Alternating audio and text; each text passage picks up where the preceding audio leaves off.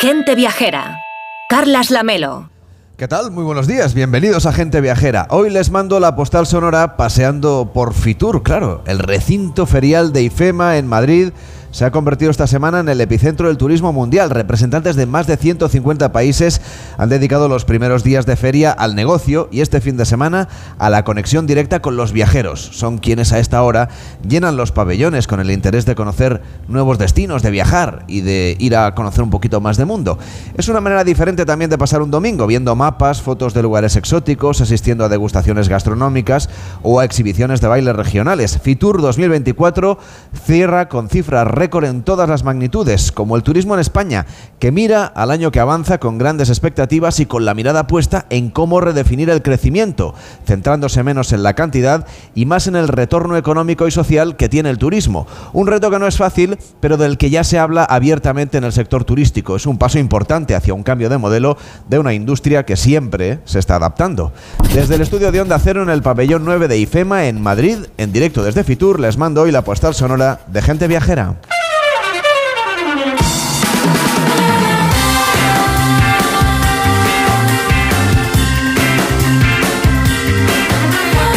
Gente Viajera, el programa de viajes de Onda Cero con Carlas Lamelo.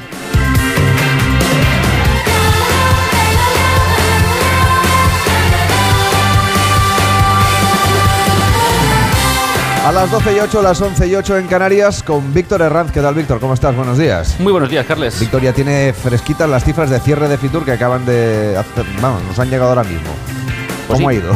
Pues mira, el balance, arro- el balance arroja un, un total de asistencia de 250.000 visitantes, más de 153.000 profesionales y 97.000 personas de público en general. Así que ha sido todo un éxito, la Melo. Enrique Domínguez Uceta, ¿cómo estás? Buenos días. Muy buenos días, Carles. Y Ángel Martínez Bermejo, ¿cómo estás? Buenos días. Buenos días, Carlas. Está terminando ya esta edición de Fitur, aunque queda todo el día hoy abierto para los visitantes. Ya sabemos cuándo será la próxima edición, que por cierto será la 45, que siempre es un número bonito de celebrar. Y también sabemos ya, Enrique, el país socio del próximo Fitur, el del año que viene. Bueno, pues sí, va a ser México, naturalmente, un país que es un continente en sí mismo y que es un verdadero gigante turístico, que tiene de todo y también culturalmente es un coloso. Mm, Fíjate que realmente las grandes culturas norteamericanas eh, anteriores a Colón son todas mexicanas. Al norte, en las praderas, pues solamente había sociedades nómadas, generalizando un poco, claro, pero con pocas ciudades y poblados, y las culturas precolombinas que han dejado restos y monumentos importantes en Norteamérica están al sur de Río Grande, en México. Luego, tras la conquista de la corona española, el gran legado de arquitectura colonial también está en México, y ahora los grandes destinos turísticos vacacionales del continente norteamericano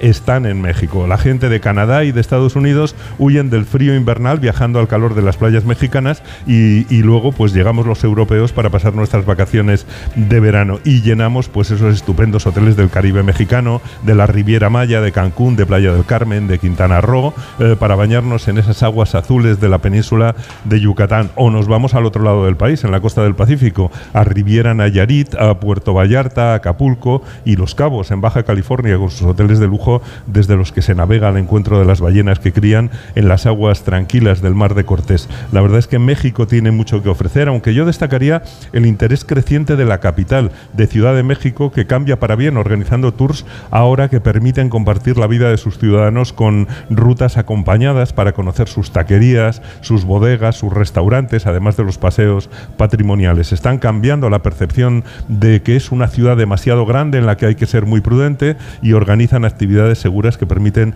convivir con la gente. Por ejemplo, puedes ir al área de Xochimilco, que es el gran huerto y jardín de una ciudad con más de la mitad de su territorio rural. Puedes navegar recorriendo los canales, recoger flores y verduras en los huertos y luego ir a una casa particular donde cocinan y puedes comer con ellos y conocer a la gente y hablar con ellos. Están haciendo turismo social también para que los beneficios de este turismo creciente lleguen a la gente, especialmente a los artesanos y a los restaurantes locales. Y ahora pues es una ciudad con una oferta muy acogedora. Incluso fíjate, Carles, que hay dos líneas de transporte en teleférico. Puedes ir en teleférico a Iztapalapa, en el cablebús, como le llaman ellos, viendo los tejados pintados de colores con murales en las terrazas, o puedes disfrutar de una ciudad con más de 200 museos y con una gente estupenda. Muchos vuelos a diferentes partes del país pasan por Ciudad de México. Yo creo que hay que aprovechar para conocerla bien. Desde luego, y además México está trabajando en cosas nuevas, por ejemplo, el tren Maya. Bueno, sí, que, que ya tiene varios tramos recién inaugurados. El tramo Campeche-Mérida-Cancún, eh, también está inaugurado el tramo Cancún-Palenque y ahora pues ya llega el de Tulum y, sigue. Es importante para ese sureste del país y para muchos sitios turísticos de la cultura maya, pero hay otros destinos que han venido a este Fitur como Oaxaca, Los Cabos, Guanajuato, Chihuahua y todos comparten pues una gente estupenda, cálida, acogedora, muy humana. Yo creo que a pesar de las buenas comunicaciones que tenemos con México y de que tenemos unas intensas relaciones humanas e históricas, todavía es un país mucho menos visitado por los españoles de lo que merece, especialmente si prescindimos de su oferta de playas. O sea que hay que conocer mejor México y el año que viene, pues en Fitur será protagonista y nos dará la oportunidad de conocerlo un poquito mejor. Pues vamos a ir contando novedades, pero tú Ángel te has fijado en otro destino, en la India, que además es uno de los destinos más especiales y más amplios seguramente del mundo. La verdad es que la India es un país inmenso e inacabable y esto último no solo por su gran extensión, sino por la cantidad de culturas y paisajes diferentes que podemos encontrar, desde el Himalaya a los bosques tropicales y desde la costa a las mesetas del Deccan. Es realmente un país único, incomparable, un verdadero mosaico de religiones, idiomas y, y culturas muy diferentes entre sí. Su historia milenaria, por supuesto, se refleja en una herencia cultural riquísima que fascina, ya sea el Taj Mahal, las cuevas de Ayanta y Elora, los fuertes de Rajasthan, los templos vivos de Tamil Nadu o el arte erótico de Hayurao. Pero no hay que dejar de lado la herencia de Tagore, de Gandhi o incluso la obra de Le Corbusier en este país para darnos cuenta de que el patrimonio cultural de la India es inabarcable, como lo es su naturaleza, los parques nacionales de Madhya Pradesh, donde se materializa el libro de la selva de Kipling, o las playas tropicales del sur, están en el mismo país que las alturas del Kanchenjunga, que es la tercera montaña más alta del planeta. La experiencia india es realmente infinita, desde un trekking en Ladakh, en el Tíbet indio, al dolce farniente de un crucero por los backwaters de Kerala o sumergirse en la vida que a su vez se asoma a la muerte en Varanasi. Y la India, como decíamos, es un país inabarcable seguramente. Son varios viajes en realidad. Ah, no, es inacabable, pero también muy exigente. Eh, buena parte de la experiencia vital que conmueve realmente al viajero no te llega bajándote de un minibús con aire acondicionado en la puerta del Taj Mahal. Este país pide el esfuerzo de adentrarte un poquito más de viajar en tren nocturno en segunda, de unirte a los peregrinos que van a la cueva de Amarnath en Cachemira, o a los fieles que pasan la noche en una sesión de Katakali en la entrada de un templo. Te llega cuando eres el único extranjero en el hotel, cuando comes con la mano, cuando hablas con alguien sobre sus posibilidades de matrimonio o te pierdes en un mercado en el viejo Delhi. Entonces la, India te entra en el corazón, pero esto no significa que todo lo que veas te guste, ni mucho menos. Pero la India es el mayor espectáculo callejero del mundo y pisar la calle es comprar un billete de primera fila y esta es una posibilidad que no debería perderse ningún viajero, aunque solo sea una vez en la vida.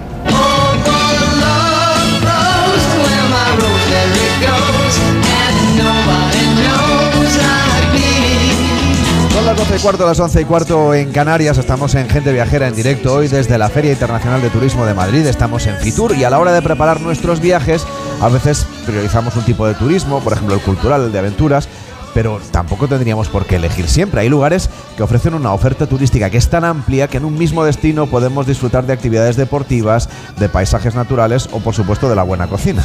Bueno, yo desde luego recomiendo a nuestros viajeros que se miren con interés, por ejemplo, la oferta viajera de Aragón, porque es bastante incomparable por la diversidad, porque incluye desde los Pirineos y los deportes de invierno en la provincia de Huesca, al, que está al lado de Francia, a zonas muy ricas en contenidos históricos y patrimoniales como es Zaragoza con las cinco villas o el monasterio de Piedra y la comunidad pues penetra hacia el centro de la península con la provincia de Teruel que tiene sierras y bosques espectaculares con sitios increíbles como Albarracín, Rubielos de Mora o los pueblos del Matarraña y, el Maestrazgo. Eh, la verdad es que mirando el mapa mm, casi nadie piensa que el sur de Teruel está prácticamente a la misma, a la misma altura que Madrid.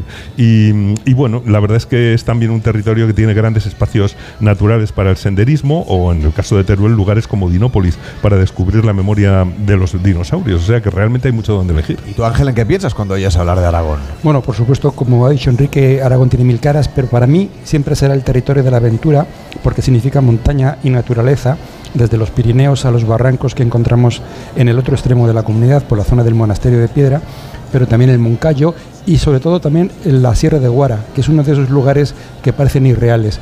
Además, claro, por supuesto, su gastronomía. Claro que es uno de los puntos fuertes de Aragón, como nos cuenta Manuel Blasco, que es consejero de Medio Ambiente y Turismo del Gobierno de Aragón. ¿Cómo está? Buenos días. Hola, muy buenos días. Ya es una declaración de intenciones, de hecho, que ustedes combinen o que usted combine ambas responsabilidades, ¿no? Vincular el medio ambiente con el turismo. Sí, eso no es casualidad. El presidente de Aragón, cuando hizo la distribución, eh, quiso mm, poner en mis manos ambas cosas para intentar eh, respetar al máximo el medio ambiente, pero a la vez potenciar todo lo que se pueda el turismo. No se entiende hoy en día, en el siglo XXI, 2024, un turismo que agreda al medio ambiente y por tanto nos interesa muchísimo mantener el medio ambiente, especialmente todos aquellos espacios protegidos o que hay que proteger en, Aragón, que son muchos. Desde luego, la gastronomía es un motivador de viajes en España, clarísimo. Ir a Aragón es ir a conocer los campos, la actividad primaria, los productos eh, que además nos podemos llevar como, como souvenir, como recuerdo de nuestro viaje, y por supuesto los restaurantes, la manera como la elaboran. Ustedes tienen estos miles de sabores. Aragón, mil sabores y un destino es uno de sus lemas. Sí. Aragón, mil sabores y un destino es el lema que hemos cogido para este año para Fitur dentro de una campaña genérica que llevamos ya bastantes años en Aragón, que es la campaña Aragón Alimentos Nobles. ¿no? Allí decimos lo que ves es no tiene trampa ni cartón. La materia prima que claro, antes, claro, claro, claro. Cuando hablas de jamón de Teruel, pues son cientos de años de experiencia en la elaboración. Cuando hablamos de la trufa negra eh, de Teruel también, eh, que es el mayor productor de, trufa negra del mundo. Eh, está en la sierra de Gudar-Jabalambre, pues es un delicatessen pura. Cuando hablamos de los vinos del Somontano, de Borja, de Cariñena, de, de Calatayud, mejorando cada vez y haciéndose un hueco en los mercados internacionales, o cuando hablamos de la pastelería de Huesca o del melocotón de Calanda o el aceite del Bajo Aragón. Son productos que hemos probado estos días, estamos probando estos días en Fitur para todo el que se acerque, porque la gastronomía es el complemento ideal del turismo. Cuando salimos de casa queremos un buen sitio, un buen hotel, un buen paisaje, un buen motivo para ir, pero eh, si comes mal, el viaje se cae y por tanto hay que comer bien, que, lo cual no quiere decir ir a una estrella Michelin, puede ser ir a una estrella Michelin o comerte un extraordinario bocadillo de jamón con un poquito de aceite o un poquito de tomate. decir, eh, bueno, pues comer bien con el precio que cada uno pueda pagar es fundamental para que un viaje turístico te invite a contarlo o a repetirlo. Me gustan las experiencias, por ejemplo, Aragón sigue siendo un referente de turismo de nieve, estamos en pleno invierno. Eh, ¿Qué tal está yendo la temporada este año? Porque hay otros destinos de nieve que están sufriendo. A ver, eh, se ha tardado un poquito. Al principio se pensó que en diciembre podrían abrir las estaciones del Pirineo. no fue así. Hemos tenido que esperar un poco después y las temperaturas tal como están en este momento, este fin de semana, pues no es bueno para, para la nieve, estas altísimas temperaturas. Pero bueno, pues eh, como hay inhibición artificial con los cañones, se intenta eh, mantener la nieve. Vamos a esperar, estamos al principio de la temporada, hasta marzo eh, es la temporada de nieve. hay varias estaciones en el Pirineo, hay dos en Teruel, en Gudar, en Jabalambre hay la de Valderinares y la de Jabalambre que están muy próximas a la comunidad valenciana. Las del Pirineo son todas eh, en España tremendamente conocidas: eh, Formigal, Astún, Panticosa, eh, Candanchú y Cerler. Y la oferta, si nieva, es de máxima calidad. Es verdad que ahora estamos intentando también, con fondos europeos, desestacionalizar el turismo de montaña en el Pirineo y en las sierras turolenses para que eh, también se visiten fuera de la temporada de nieve. Un empresario no puede invertir dinero en un hotel en la nieve eh, si luego va a ser para tres meses. Por tanto, hay que se van a hacer inversiones muy importantes con fondos MRR de la Unión Europea para ayudar a esos destinos turísticos a tener vida también el resto del año. Obviamente el turismo principal que recibe Aragón es turismo europeo y ahí vamos a seguir estando, turismo de Francia, de Italia, de Alemania, de Reino Unido, del resto de Europa, pero queremos abrir una línea porque Sudamérica es muy grande, son muchos, muchos los millones de sudamericanos que tienen por lo menos el idioma común con nosotros, que vienen en este momento a Madrid, que vienen a Barcelona y que queremos que se acerquen a Aragón y pernocten en Aragón. Entonces vamos a hacer un esfuerzo especial por promocionarnos en los mercados latinoamericanos sin olvidar Estados Unidos. Manuel Blasco, consejero de Medio Ambiente y Turismo del Gobierno de Aragón. Gracias por acercarse al stand de gente viajera aquí en Fitur. Hasta la próxima. Bueno, daros la enhorabuena también por el trabajo que venís haciendo con este programa, por el turismo en España desde hace muchísimos años. Las Lamelo, gente viajera. Reimagina tus vacaciones. Reinicia. Mira hacia tu interior y verás las Islas Baleares. Revive la emoción de descubrir lugares asombrosos y nuevas sensaciones. Reconecta contigo y disfruta de un entorno único para vivir la cultura y el deporte al aire libre. Reencuéntrate en las Islas Baleares. Alma Mediterránea. Siente la luz de Alicante, inspiradora de sabores, tradiciones y fiestas con siglos de historia. Vive momentos en lugares que no esperabas encontrar entre sendas, paseos y calles. Siente el azul desde su castillo, sus playas, su isla y calas escondidas. Siente su mar y su luz en alicanteturismo.com. Ayuntamiento de Alicante. Puede que la vida nos mueva de un lugar a otro, pero hay rincones que se quedan grabados, a los que siempre quieres volver. Lugares que forman parte de ti, en los que vivir y compartir historias que quedarán para siempre. Para mí, ese lugar es Vera. Vera. Historias para toda la vida. Arranca una nueva edición de los premios Ponle Freno para reconocer las mejores iniciativas que hayan contribuido a promover la seguridad vial en nuestro país. Consulta las bases en ponlefreno.com y envía tu candidatura antes del 4 de marzo. Ponle Freno y Fundación AXA Unidos por la Seguridad Vial. Almería, eres mi sol. Sol que ilumina majestuosos pueblos y enigmáticos rincones. Sol que embellece monumentos y descubre tradiciones. Sol que enciende sabores únicos. Luz auténtica, única e inesperada. Eres historia, arte y pasión. Almería, eres mi sol. El sol que necesito.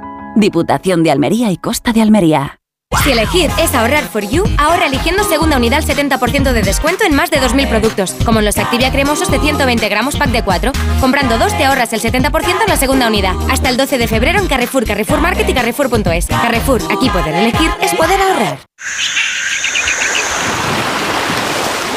Si lo que necesitas es oír esto, necesitas la Semana del Caribe de Viajes El Corte Inglés con New Blue. Reserva ya Punta Cana o Riviera Maya en todo incluido para viajar en febrero y Semana Santa. Y si encuentras un precio mejor, te lo igualamos. Disfruta del Caribe con Viajes El Corte Inglés y New Blue. ¿Eres profesor o centro educativo? Prepara tu proyecto para la tercera edición de los premios Mentes AMI. Queremos reconocer tu labor con esas iniciativas que fomentan el pensamiento crítico de tus alumnos, que impulsan su creatividad audiovisual responsable, que desarrollan sus competencias digitales o que promueven los valores y la convivencia en el aula. Infórmate en mentesami.org. Un proyecto de Fundación A3 Media. Colaboran Platino Educa, Unie Universidad y Fundación La Caixa. Puede que la vida nos mueva de un lugar a otro, pero hay rincones que se quedan grabados, a los que siempre quieres volver. Lugares que forman parte de ti, en los que vivir y compartir historias que quedarán para siempre. Para mí, ese lugar es Vera. Vera. Historias para toda la vida.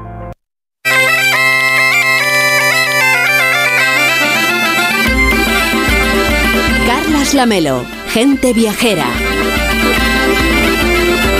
Ahora vamos a hablar de un fenómeno que usted conoce porque lo ve todos los años en los periódicos internacionales, en las televisiones, en las radios.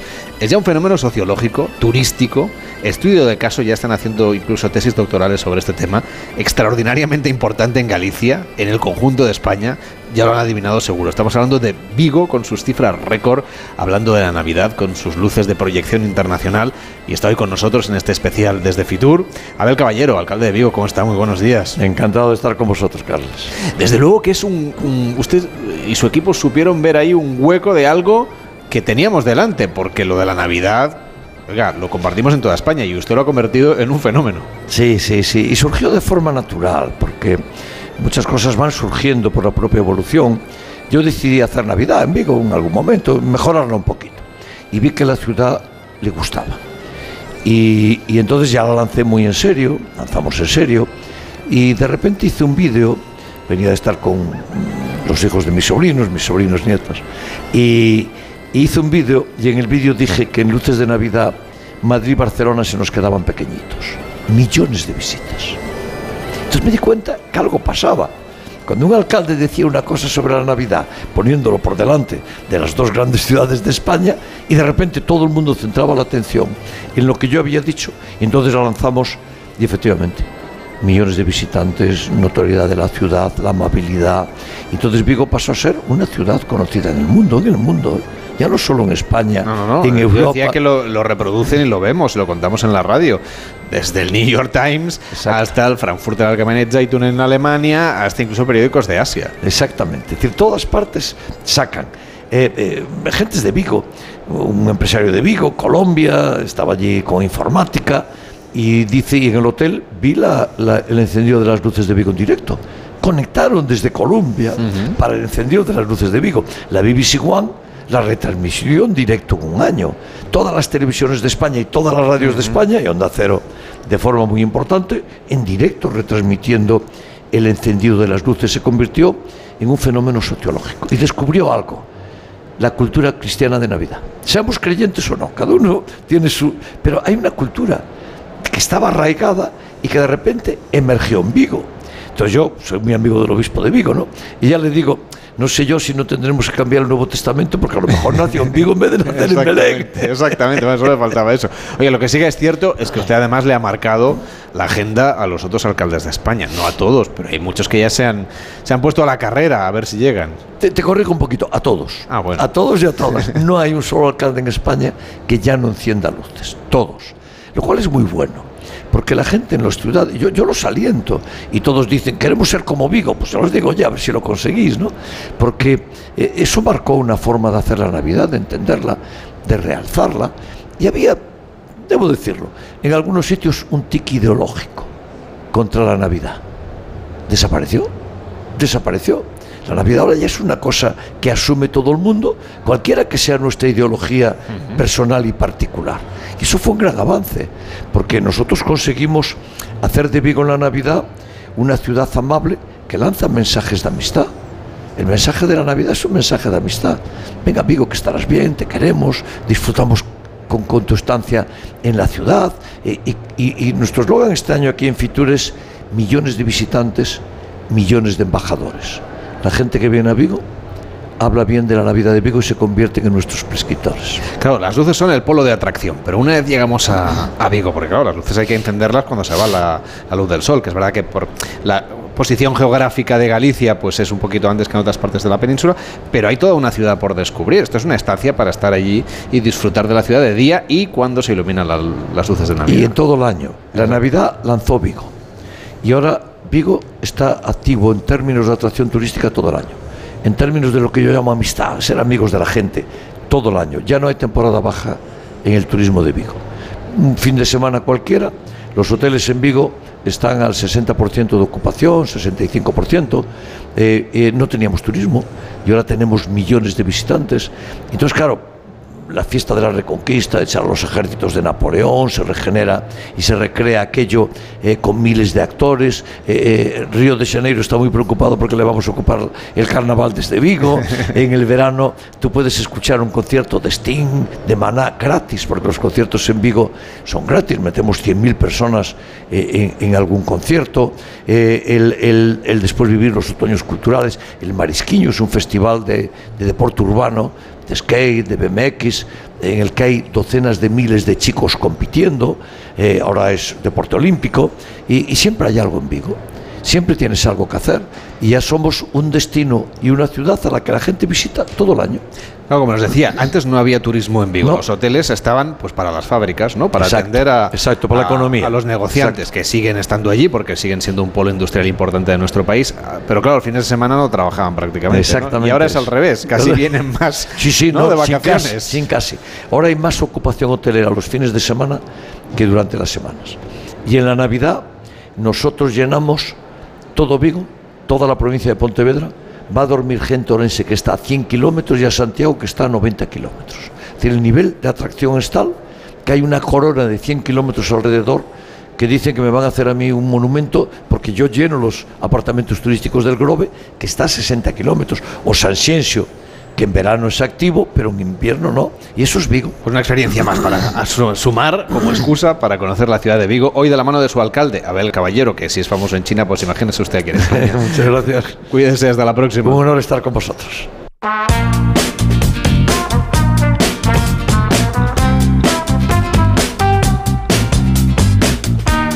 12 y 32, las 11 y 32 en Canarias. Si usted está paseando por Fitur o tiene previsto hacerlo, pues hasta las 2 de la tarde, la 1 en Canarias, vamos a estar aquí en el pabellón 9, en el stand de Onda Cero. Según las últimas cifras de matriculaciones de caravanas y autocaravanas, el sector del caravaning en España está en auge. Así lo demuestran estas últimas cifras que ha llevado el parque móvil de vehículos recreativos del país a alcanzar la marca de los 300.000, Víctor. Así es, un sector que tiene una importante cita durante dos fines de semana, del 9 al 11 y del 16 al 18 de febrero, en el Salón del Caravaning de Alicante.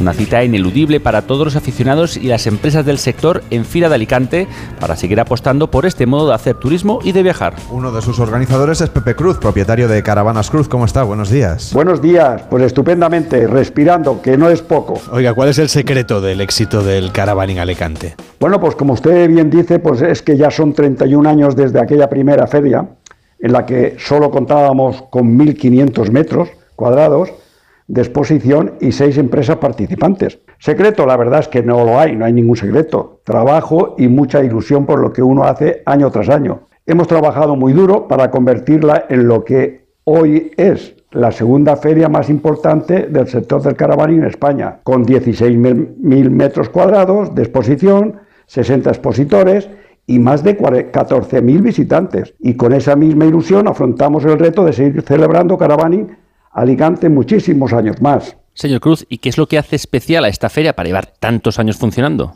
Bueno, pues esta feria es especial porque cada vez se ha ido superando en cuanto a expositores y metros, como comentaba. Pues como no podía ser de otra manera, una amplísima gama de caravanas, mini caravanas, autocaravanas, campers, módulos residenciales, remolques tienda, etc. Sin olvidar nuestra extensa, variada tienda de accesorios, además de toda la oferta de complementos para el amante del estilo de vida como puede ser tiendas de techo, baterías de litio, placas solares y un largo etc. Y claro está, tampoco podía faltar en esta feria una representación de los mejores campings, así como de distintas federaciones de campings. Y como en la variedad está el gusto y si todo lo que he mencionado anteriormente les parece poco, también contamos con numerosos stands de diferentes productos que van desde artículos para el hogar hasta alimentación. Y que nuestros visitantes no se preocupen, porque si durante su visita necesitan, como se suele decir, eh, reponer fuerzas, podrán visitar la zona Food que ofrece distintas opciones entre las que elegir, además de la cafetería del recinto. En fin, que no se lo pierdan. Claro que no, es del 9 al 11 y del 16 al 18 de febrero este Salón Caravaning de Alicante que pueden ustedes disfrutar en esta feria de Alicante que estamos hoy conociendo de la mano del señor José Cruz, que es uno de los organizadores, es el organizador de este certamen. ¿Qué es lo que atrae, señor Cruz, a este mundo del caravaning a tanta gente? Bueno, porque cada vez nos damos más cuenta, pues cuando viajamos, pues nos cruzamos con vehículos precisamente de este sector. Entonces, por aquello, la curiosidad, pues estos señores van con la casa a cuestas pues esto tiene que estar bien. Es decir, ¿quién nos ha cruzado con estos vehículos, sean caravanas, autocaravanas o camper? Y digo afortunadamente porque nosotros llevamos más de 30 años defendiendo este modo de viajar y de hacer turismo. Paradójicamente fue una desgracia a nivel mundial como la COVID-19 la que sin pretenderlo nosotros nos diera la visibilidad por la que siempre habíamos luchado. Es decir, que a pesar, a raíz de las medidas que tuvimos que eh, adoptar todos para intentar no utilizar lugares muy frecuentados al viajar y sentirnos más seguros, todas las miradas se volvieron hacia el sector. Ese, esta es una de las razones del auge del caravaning, la libertad que te proporciona a la hora de viajar, la posibilidad de no estar sujeto a horarios rígidos y la sensación, por supuesto, de estar en tu casa, estés donde estés, amanezca desde una playa o que lo primero que veas por tu ventana sea la montaña es algo que solo depende de ti. Y todo esto es lo que atrae a toda esta gente que decide a dar el paso y empezar a formar parte de la familia del caravaning, porque no solo hablamos de una forma de viajar o hacer turismo, hablamos de un modo de vivir. Que desde luego es el que está cada vez más de moda en nuestro país. José Cruz, organizador del certamen Caravaning Alicante. Gracias por estar hoy en Gente Viajera desde Fitur. Hasta la próxima. Gracias a ustedes y ya que me, dan la, oportunidad de saludar a todos los oyentes de mm, Onda Cero, eh, eh, eh, repito, les espero del 9 al 11 y del 16 al 18 de febrero en Alicante. Muchas gracias a todos. Carlas Lamelo, gente viajera. Mallorca cautiva con sus impresionantes paisajes, su rico patrimonio cultural y su cálida hospitalidad. Descubre el encanto de Mallorca, un paraíso comprometido con el turismo responsable. Únete a nuestro pledge y lidera el camino hacia el turismo sostenible en Mallorca. www.mallorcapledge.com Reimagina tus vacaciones. Reinicia. Mira hacia tu interior y verás las Islas Baleares. Revive la emoción de descubrir lugares asombrosos y nuevas sensaciones. Reconecta contigo y disfruta de un entorno único para vivir la cultura y el deporte al aire libre. Reencuéntrate en las Islas Baleares. Alma Mediterránea. Bienvenidos a otra dimensión de cruceros con Royal Caribbean y Viajes El Corte Inglés. Aprovecha la salida desde Barcelona del barco más grande de Europa, Oasis of the Seas. Reserva con hasta 300 euros de descuento, niños gratis y los mejores espectáculos incluidos. Consulta las condiciones de tu crucero Royal Caribbean en Viajes El Corte Inglés. ¿Se acabó el fin de semana? Tranquilo, toma Ansiomet. Ansiomet con triptófano y asuaganda te ayuda en situaciones de estrés. Y ahora también Ansiomet Autoestima, de Pharma OTC. Su alarma de Securitas Direct ha sido desconectada. Anda, si te has puesto alarma, ¿qué tal? La verdad que muy contenta. Como me paso casi todo el día fuera de casa trabajando, así me quedo mucho más tranquila. Si llego a saber antes lo que cuesta, me la hubiera puesto antes. Protege tu hogar frente a robos y ocupaciones con la alarma de Securitas Direct. Llama ahora al 900-272-272. La excelencia de Motril no se puede contar, tienes que vivirla. Nuestras playas, nuestro sol, nuestra gastronomía, nuestro comercio, nuestra hostelería no serían nada sin nuestras gentes y no serían nada sin ti. Te esperamos los 365 días del año. Vive y disfruta Motril. Con este estrés no consigo concentrarme. Toma Concentral. Con su triple acción de lavacopa, rodiola y vitaminas, Concentral consigue aliviar el estrés ayudando a una concentración más estable y duradera. Concentral, consulte a su farmacéutico o dietista. Este es el mejor anuncio del mundo. Un anuncio que no tiene voces famosas, ni la típica canción pegadiza, y sin embargo, es el mejor anuncio del mundo. Tengo que darles una muy buena noticia. Su hijo ha superado la enfermedad. Porque el mejor anuncio del mundo es poder decirles a unos padres que su hijo ha superado la leucemia. Ayúdanos a seguir investigando enviando imparables al 28027. Fundación Josep Carreras. Imparables contra la leucemia. Coste del mensaje 1,2 euros. Donativo íntegro. Disponible para móviles Movistar, Vodafone, Orange, y Euskaltel y Telecable. ¿Cansado? Revital. Tomando Revital por las mañanas recuperas tu energía, porque Revital contiene ginseng para cargarte las pilas y vitamina C para reducir el cansancio. Revital, de Pharma OTC. Vizcaya, puerta al turismo rural, con lo mejor del mar y la naturaleza, exquisita gastronomía y una oferta cultural de vanguardia. Departamento de Transportes, Movilidad y Turismo, Diputación Foral de Vizcaya. Mallorca cautiva con sus impresionantes paisajes, su rico patrimonio cultural y su cálida hospitalidad. Descubre el encanto de Mallorca, un paraíso comprometido con el turismo responsable. Únete a nuestro pledge y lidera el camino hacia el turismo sostenible en Mallorca. www.mallorcapledge.com En Onda Cero, gente viajera, Carlas Lamelo.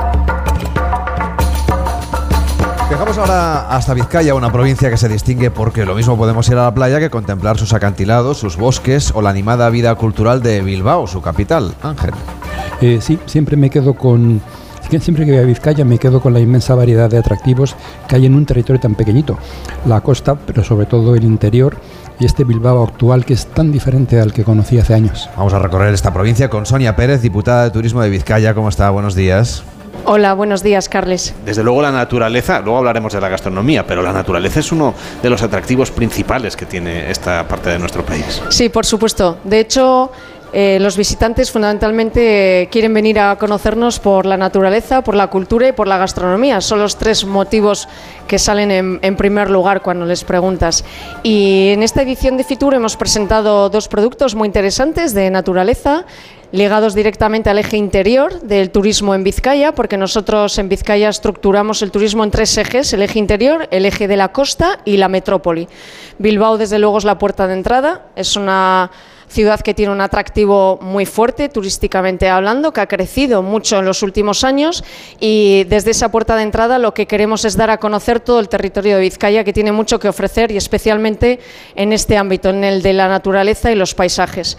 Es un producto que lo hemos dividido a su vez en dos subproductos, por así decirlo, uno más dirigido a los amantes de montaña, que son los, las cumbres, los parques naturales, es decir, aquellos espacios protegidos para la práctica del ecoturismo, y después tenemos eh, la otra parte que es más para disfrutar de los paisajes, de las vías verdes, de bueno, pues eh, dedicarnos un poco más al relax, a disfrutar de esos montes, esos valles que tenemos y también relajarnos, ¿por qué no?, en los balnearios, eh, disfrutar también de todo el patrimonio que tenemos, tanto cultural como artístico, como religioso, porque también tenemos parte del Camino de Santiago.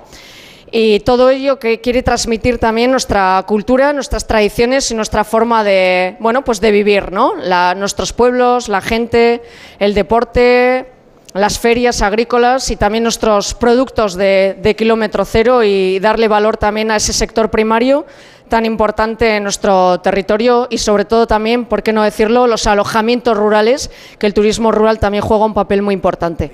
Hablábamos de la naturaleza, pero claro, hay una manera especialmente singular de recorrerla, que son las vías verdes, que podemos incluir sin duda para recorrer esta parte de nuestro país y hacerlo además, pues eso, en bicicleta o con turismo activo, con senderismo mucho más accesible. Sí, así es.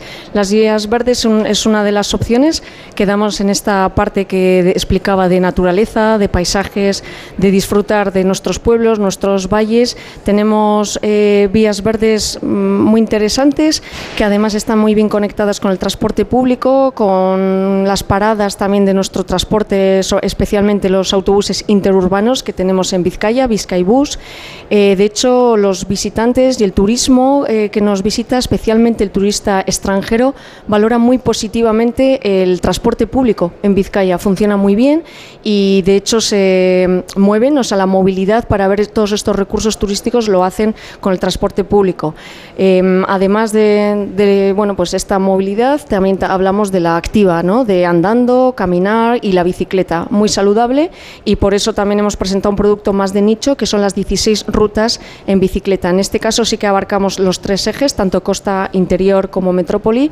Es un producto más dirigido quizás a los usuarios de bicicletas, no es tanto para hacer un paseo, sino que es más para personas que ya us, que estén eh, más en forma y que sí. busquen, ¿no? Que eso les motive, por ejemplo, ir de viaje, ¿no? El hecho de recorrer en bicicleta una zona Totalmente. que no conocen de, Esa es la idea. Al final son usuarios relativamente frecuentes que les gusta la bicicleta como deporte como ocio y, y es el, efectivamente la motivación para poder también visitar Vizcaya y tener todas esas opciones de, de turismo. Hemos hablado mucho de la naturaleza pensando en la parte verde, que en Euskadi siempre está presente, en Vizcaya de manera particular, pero claro, está esta zona de costa, que además tiene la particularidad de que preserva el estilo de vida marinero y la vinculación con el mar y eso de alguna manera el viajero cuando llega allí se empapa de todo esto. Sí, así es. Esas tradiciones nos pasan en todo el territorio, tanto en la costa como en el interior, como explicaba antes. Al final, lo bueno también es que transmitimos esa cultura, quieren venir a conocernos, quieren venir a conocer cómo somos, nuestra cultura, nuestras tradiciones. Tenemos muchas tradiciones en sentido, pues bueno, pues muchas ferias agrícolas, tenemos ferias también culturales, eh, al final cómo vivimos en los pueblos, eh, como decía antes, pues la vinculación que hay entre los restaurantes y el, cuidado del producto kilómetro cero, los alojamientos, eh, la gente, nuestra forma de vivir, nuestra gastronomía. Entonces, además de ofrecer paisaje, eh, en este caso, como bien decías, tanto la costa como tanto nuestros montes, nuestros valles y nuestras cumbres, pues también estamos ofreciendo esa tradición y esa identidad, en definitiva. Sonia Pérez, diputada de Turismo de Vizcaya, gracias por acompañarnos. Un placer, muchísimas gracias a vosotros.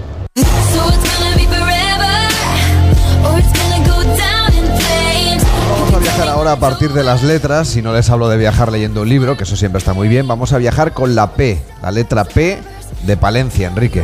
Pues Palencia ya sabes que quizá no sea la provincia más conocida o más visitada en Castilla y León, pero bueno, la capital tiene una catedral estupenda que se conoce como la Bella Desconocida y ese lema pues se puede aplicar a toda la provincia, salvo porque la atraviesa también el Camino de Santiago, que es la parte más eh, vista sin duda alguna, pero la provincia tiene una zona de montañas que es una maravilla y tiene algo bastante único como es el Canal de Castilla, un proyecto de navegación fluvial por la meseta, mm, bastante curioso, muy interesante de descubrir y de subir a través de los restos que ha dejando y por supuesto tiene una colección de templos románicos realmente encantadores. Así que seguramente para muchos de nuestros oyentes Palencia es un estupendo destino para descubrir a fondo, no solamente con lo más visible. Entonces Palencia con P de patrimonio y en esta tierra siempre se habla del románico, pero hay mucho más. Sí, Palencia es una provincia en donde hay mucho que explorar. Mi último viaje, por ejemplo, me llevó a buscar grandes y pequeños monumentos de la época del Renacimiento, ya que aquí encontramos una de, de las cunas de este estilo.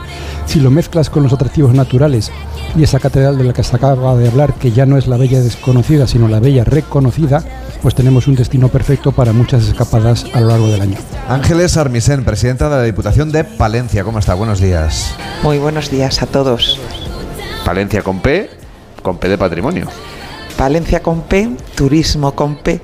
Eso sí que, que ya es la más- campaña Eso sí que ya es más llamativo. más llamativo, es parte de nuestra campaña y por supuesto este año el eje de Fitur es esa P de patrimonio y si me permites esa P de pertenencia. Claro que sí, para impulsar esa candidatura internacional para la declaración de Patrimonio Mundial de la UNESCO. ¿Cómo va todo este trámite que siempre sabemos que es muy engorroso?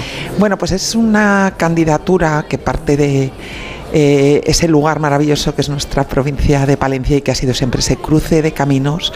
Y yo siempre digo que la primera red social que ha existido, que ha sido el Camino de Santiago y los sitios cluniacenses.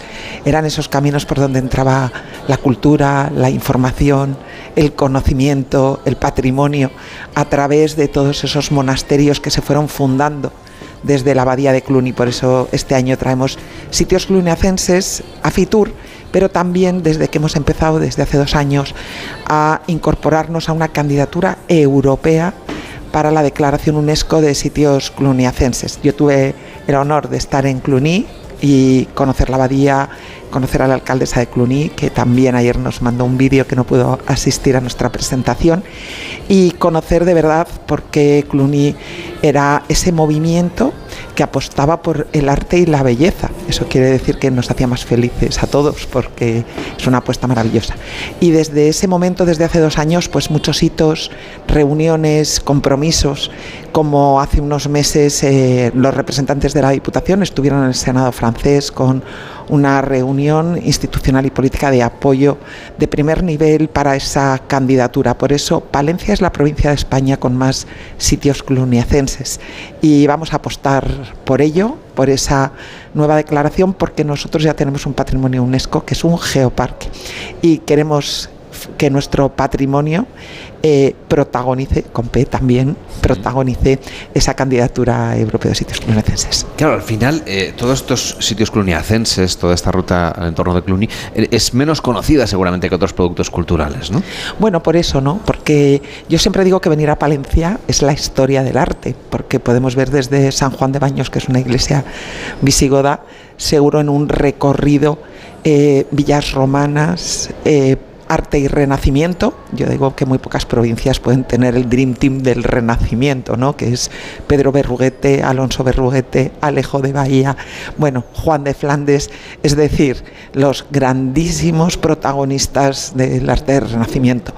Pero no voy a descubrir probablemente, espero que a muy poca gente, que Palencia es cuna del románico y que Palencia tiene ese camino de Santiago maravilloso que coincide en algunos aspectos con la ruta de sitios cluniacenses, porque están en sitios cluniacenses Fromista, Carrión de los Condes, Villalcázar de Sirga y Nogal de las Huertas, aunque el germen cluniacense inicial estuvo en Dueñas, en ese maravilloso también eh, convento de la Trapa o en este caso de San Isidro. Es, por ejemplo, lugares como la Villa Romana de la Olmeda, que también conviene conocer. ¿Cómo es este enclave? Bueno, la Villa Romana de la Almeda es probablemente eh, la segunda villa romana más importante de Europa y la primera en tener el mayor, la mayor superficie de mosaicos en su sitio original pero no lo dice la presidenta de la Diputación de Palencia, ¿no? Lo, han dicho, bueno, pues sin duda todos los expertos en villas bajo imperiales, en villas romanas bajo imperiales.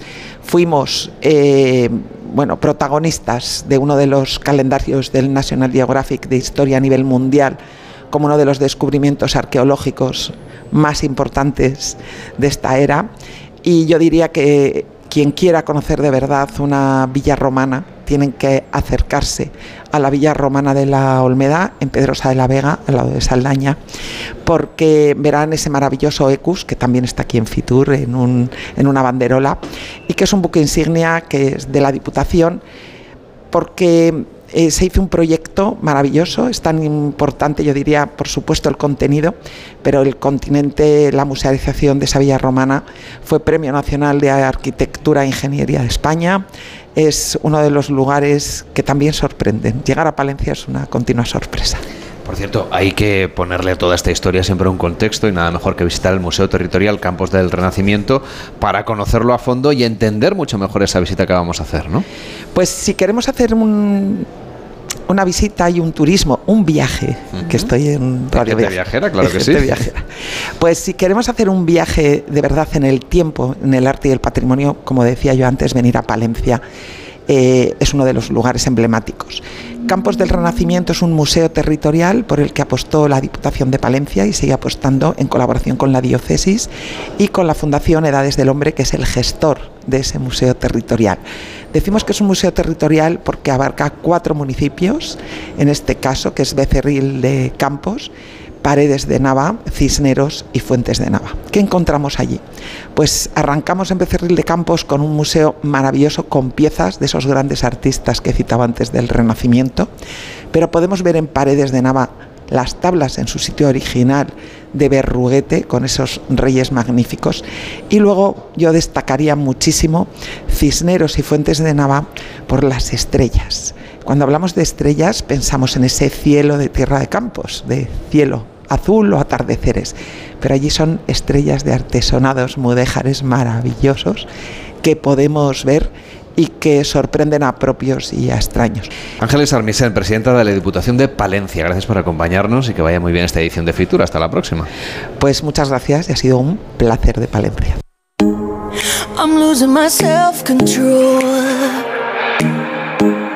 Seguro que les suena este aforismo, panem et circenses, el pan y circo, que eran los elementos que mantenían el imperio romano a lo largo y ancho de sus fronteras. Roma construía arenas en las que tanto encontrábamos fieras como gladiadores. Un ejemplo de estos entretenimientos es el antiguo anfiteatro romano de Cartagena, cuyas excavaciones han sacado a la luz recientemente la entrada a la fosa bestiaria, un lugar donde las fieras y los gladiadores esperaban, claro, ese turno para saltar a la arena, que no era nada agradable. Lo que sí es agradable es charlar hoy con Noelia Arroyo, que es la alcaldesa de Cartagena. ¿Cómo está? Muy buenos días. ¿Qué tal? Muy buenos días. Encantada de volver a estar contigo. No sé si sabe que aquí el equipo de gente viajera les, nos encanta hablar de las novedades que traen los arqueólogos y las investigaciones. O sea que este, este hallazgo arqueológico es muy importante. Sí, bueno, yo sé que vosotros sois unos enamorados de Cartagena y efectivamente también del patrimonio, de todos los hallazgos que estamos mm, descubriendo ¿no? en Cartagena en los últimos años y uno de los que más alegrías nos están dando recientemente es el anfiteatro,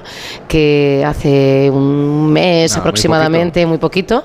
nos llamaba el equipo de arqueólogos y de restauradores y arquitectos y nos decían, eh, pensábamos que todo lo que íbamos a descubrir era lo que ya habíamos visto, pero hemos descubierto la fosa bestiaria, desde donde salían los gladiadores y las fieras efectivamente a hacer el espectáculo en el siglo I, hace dos mil ¿no? Nada más y nada menos. Y es una maravilla, porque además se mantiene en muy buenas condiciones. No es el único hallazgo que nos ha traído el anfiteatro de momento y esperamos que salgan muchas más cosas y dentro de muy poquito. La suerte que tenemos es que ya en verano va a ser visitable dentro de la oferta que tenemos en Cartagena Puerto de Culturas con todos los museos, yacimientos y centros de interpretación y el visitante que venga mm, podrá también ver en directo cómo continúan los trabajos de las excavaciones que se mantienen en este tiempo. O sea que están trabajando ya en hacerlo visitable, Por una parte De, museo, ¿no? de ponerle contexto para que la gente entienda la importancia de estos vestigios. Exacto, que ya en la zona que hemos recuperado pues podamos hacer una exposición de contexto, de el valor de lo que se está recuperando en estos momentos y en paralelo también puedan ver a los equipos trabajando en el resto del anillo junto con la plaza de toros que se construyó después y el paso, de los el paso del tiempo, porque mm, también recientemente conectado con la universidad, que otro edificio que tenemos eh, que se recuperó era de uso militar y se recuperó para la Universidad Politécnica de Cartagena, también hemos descubierto los refugios de la guerra civil y bueno, el contraste en estos 2000 años por capas, esto parece que vamos por capas, es permeable el paso de, los años, eh, sin duda no te deja indiferente, sorprende muchísimo. Otra de las excavaciones es la del Teatro Romano, he tenido la excavación del pórtico del año pasado, ¿Cuál ha sido el resultado de, estas investigaciones arqueológicas? Pues 15 años después, es verdad, ¿no? De que comenzasen los primeros trabajos en el teatro romano. Iniciamos ahora la primera fase de la recuperación del pórtico, los jardines de la época del teatro romano, el mural de Marte, que ya está expuesto en el Museo del Teatro Romano. Más de 2.500 fragmentos se encontraron de pintura mural que ya hemos conseguido plasmar ¿no? Eh, en un panel que está en la oferta enriquecida del Museo del Teatro Romano y en paralelo pues tenemos también el Foro Romano que ya tiene su museo y que es otro de los reclamos más atractivos, más visitados ¿no? dentro de la ciudad. Imagínate eh, en estos momentos poder ofrecer el teatro con su museo, el pórtico con los jardines, el mural, el anfiteatro, el Foro Romano. Estamos viviendo un momento muy dulce ¿no? en la ciudad y porque tenemos que ir poco a poco metiendo la máquina, porque realmente donde metemos la pala encontramos algo. Noelia Arroyo, alcaldesa de Cartagena, gracias por acompañarnos. Muchísimas gracias por hacer una parada en Cartagena. Allí os esperamos. Muchas gracias. Gente Viajera, el programa de viajes de Onda Cero con Carlas Lamelo.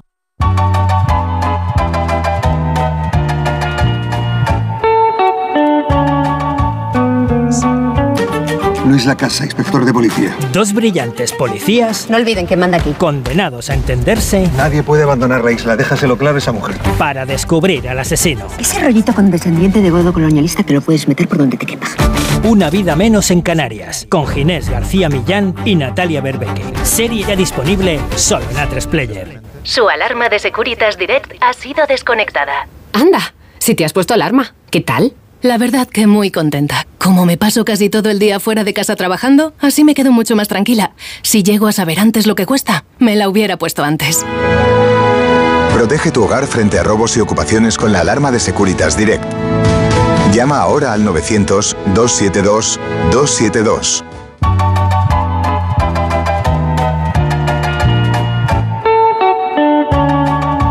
A las 12 en Canarias, nos ponemos al día de lo que ocurre en el mundo y seguimos viajando aquí desde Fitur. Enrique Domínguez Uceta nos ha acompañado en esta primera hora y la verdad es que ha sido un placer tenerte como siempre en el programa. Espero que aproveches lo que queda de Igualmente, todavía no ha terminado Fitur, ¿eh? que todavía quedan queda toda la tarde. De hecho, aquí tenemos eh, grupos de, de, personas que nos están escuchando en directo y que supongo que también están buscando lugar para sus vacaciones. Y Ángel Martínez Bermejo, cuídate y disfruta de la feria. Un saludo a todos. Volvemos, seguimos viajando después de las noticias. Hasta ahora mismo. La una mediodía en Carlas Lamelo. Los fines de semana cuidamos de nuestras mascotas con Carlos Rodríguez. Vamos con las consultas, ya sabéis que nos las podéis mandar de cualquier tipo, de cualquier animal y ya está. Cuando el perro se anima mucho, el cachorro lo persigue y hasta le muerde en el costado y ya le arrancado pelo. ¿Qué tengo que hacer con eso? ¿Por qué el gato mete los juguetes en el bebedero? ¿Qué le pasa a este gato? Como el perro y el gato. Cuidaros mucho y como siempre, sois la caña de España. Sábados a las 3, domingos a las 2 y media de la tarde y siempre que quieras en la app y en la web de Onda Cero. Patrocinado por Menforsan, los especialistas en cuidados, higiene y cosmética natural para las mascotas. Te mereces esta radio. Onda Cero, tu radio. La excelencia de Motril no se puede contar, tienes que vivirla. Nuestras playas, nuestro sol, nuestra gastronomía, nuestro comercio, nuestra hostelería no serían nada sin nuestras gentes y no serían nada sin ti. Te esperamos los 365 días del año. Vive y disfruta Motril.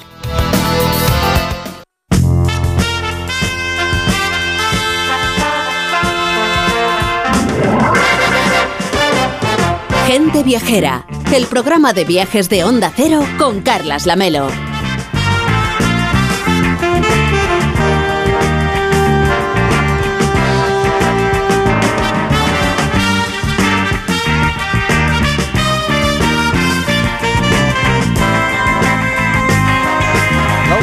6 minutos, las 12 y 6 en Canarias. Seguimos en Fitur, en el pabellón 9, en el stand B14. Y ahora se suma al equipo del programa Irene González. ¿Cómo estás, Irene? Buenos días. Pues estupendamente, ya sabes. ¿Qué tal te ha ido paseando por Fitur por la feria estos días? Uf, pues ha sido un- una trabajadera, ¿eh? Nos tienes aquí, que los oyentes sepan que nos tienes explotados. Anda. Fitur siempre me sorprende la Melo, porque cada nueva Pues aquí se edición... está estupendo. Hay maquet- moqueta por todas partes. Lo que me de gusta a mí la moqueta. Ah, te dan vino aquí en La Rioja, aquí al lado. Bueno, eh, eh, eh, sidra aquí enfrente en Oye, ¿y Oviedo. no cuentas lo de Galicia? Eh, zamburiñas en Galicia. Hombre, es que si tengo que decir todas las comunidades autónomas, mm, se ¿Qué, me acaba el qué programa. te has puesto las botas, vaya? Sea, Vosotros o sea, más que yo. Déjame que lo diga. Bueno, porque tú hablas más que nadie. Exactamente. Mira, la Melo Fitur, como te digo, siempre me sorprende porque cada año descubro cosas distintas y propuestas muy interesantes, ya sean en países muy lejanos o en lugares cerquita que tenemos aquí al alcance de la mano. Así que con unas playeras cómodas estos días me he ido a 11.000 kilómetros a Tokio, para mí uno de los destinos más interesantes, y me he ido a recorrer los barrios menos populares, pero más con más eh, solera y antiguos, como Shibamata, Yanaka, Nakameguro y Akasaka. Y, como no, a su increíble patrimonio, como el templo Sensoji, el santuario Meiji y el Palacio Imperial de Tokio. Y también he ido a sus jardines, a- al Nacional Shinkuyu, mm, Shinkuyu Goyen, el Imperial del Este y el Hama Rikuyu. Y como en gente viajera somos muy de gastro, pues he probado el ramen, el sushi y el takoyaki. Y un poquito más cerca, la Melo, a 9.000 kilómetros, me he ido México, de donde, para ser sincera, pues mira, es que me gusta todo porque es que es un país muy diverso y con una gente encantadora. Una de las zonas menos conocidas y más recomendables está en Querétaro, porque tiene unos impresionantes paisajes naturales, con montañas, cañones, ríos y cascadas. Y otra región poco conocida es la Costa Esmeralda, que está en el estado de Veracruz, porque tiene unas playas vírgenes y unas aguas cristalinas, bueno, impresionantes. Y por supuesto Ciudad de México, que me gusta mucho. Y bueno, Chihuahua, Zacatecas, Campeche, Curango y Nayarit, mm, pues son algunos de, los, de las eh, provincias entre los más de 32 estados que tiene México. Y algo muy interesante es que ya falta menos para que el tren Maya, que recorrerá 1.554 kilómetros en los estados de Chiapas, Campeche, Tabasco, Yucatán y Quintana Roo, se ponga en marcha. Imagino que será este alguno de los destinos, ¿no? Ya quedamos que aprovecharías Fitur para buscar un destino que te guste y al que podamos mandarte para hacer algún reportaje.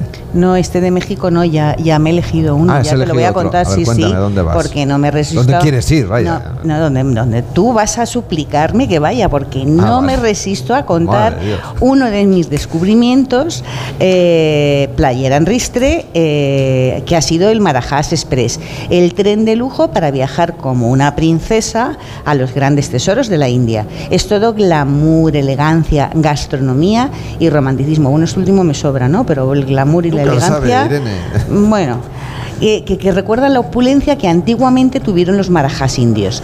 Y a donde me, ya te digo que me vas a suplicar que vaya para hacer un reportaje Yo. en beneficio de nuestros oyentes. Hombre, o eso sea, desde luego, nuestros oyentes están Esta deseando. hay que contarla, pero Víctor lo puede contar también.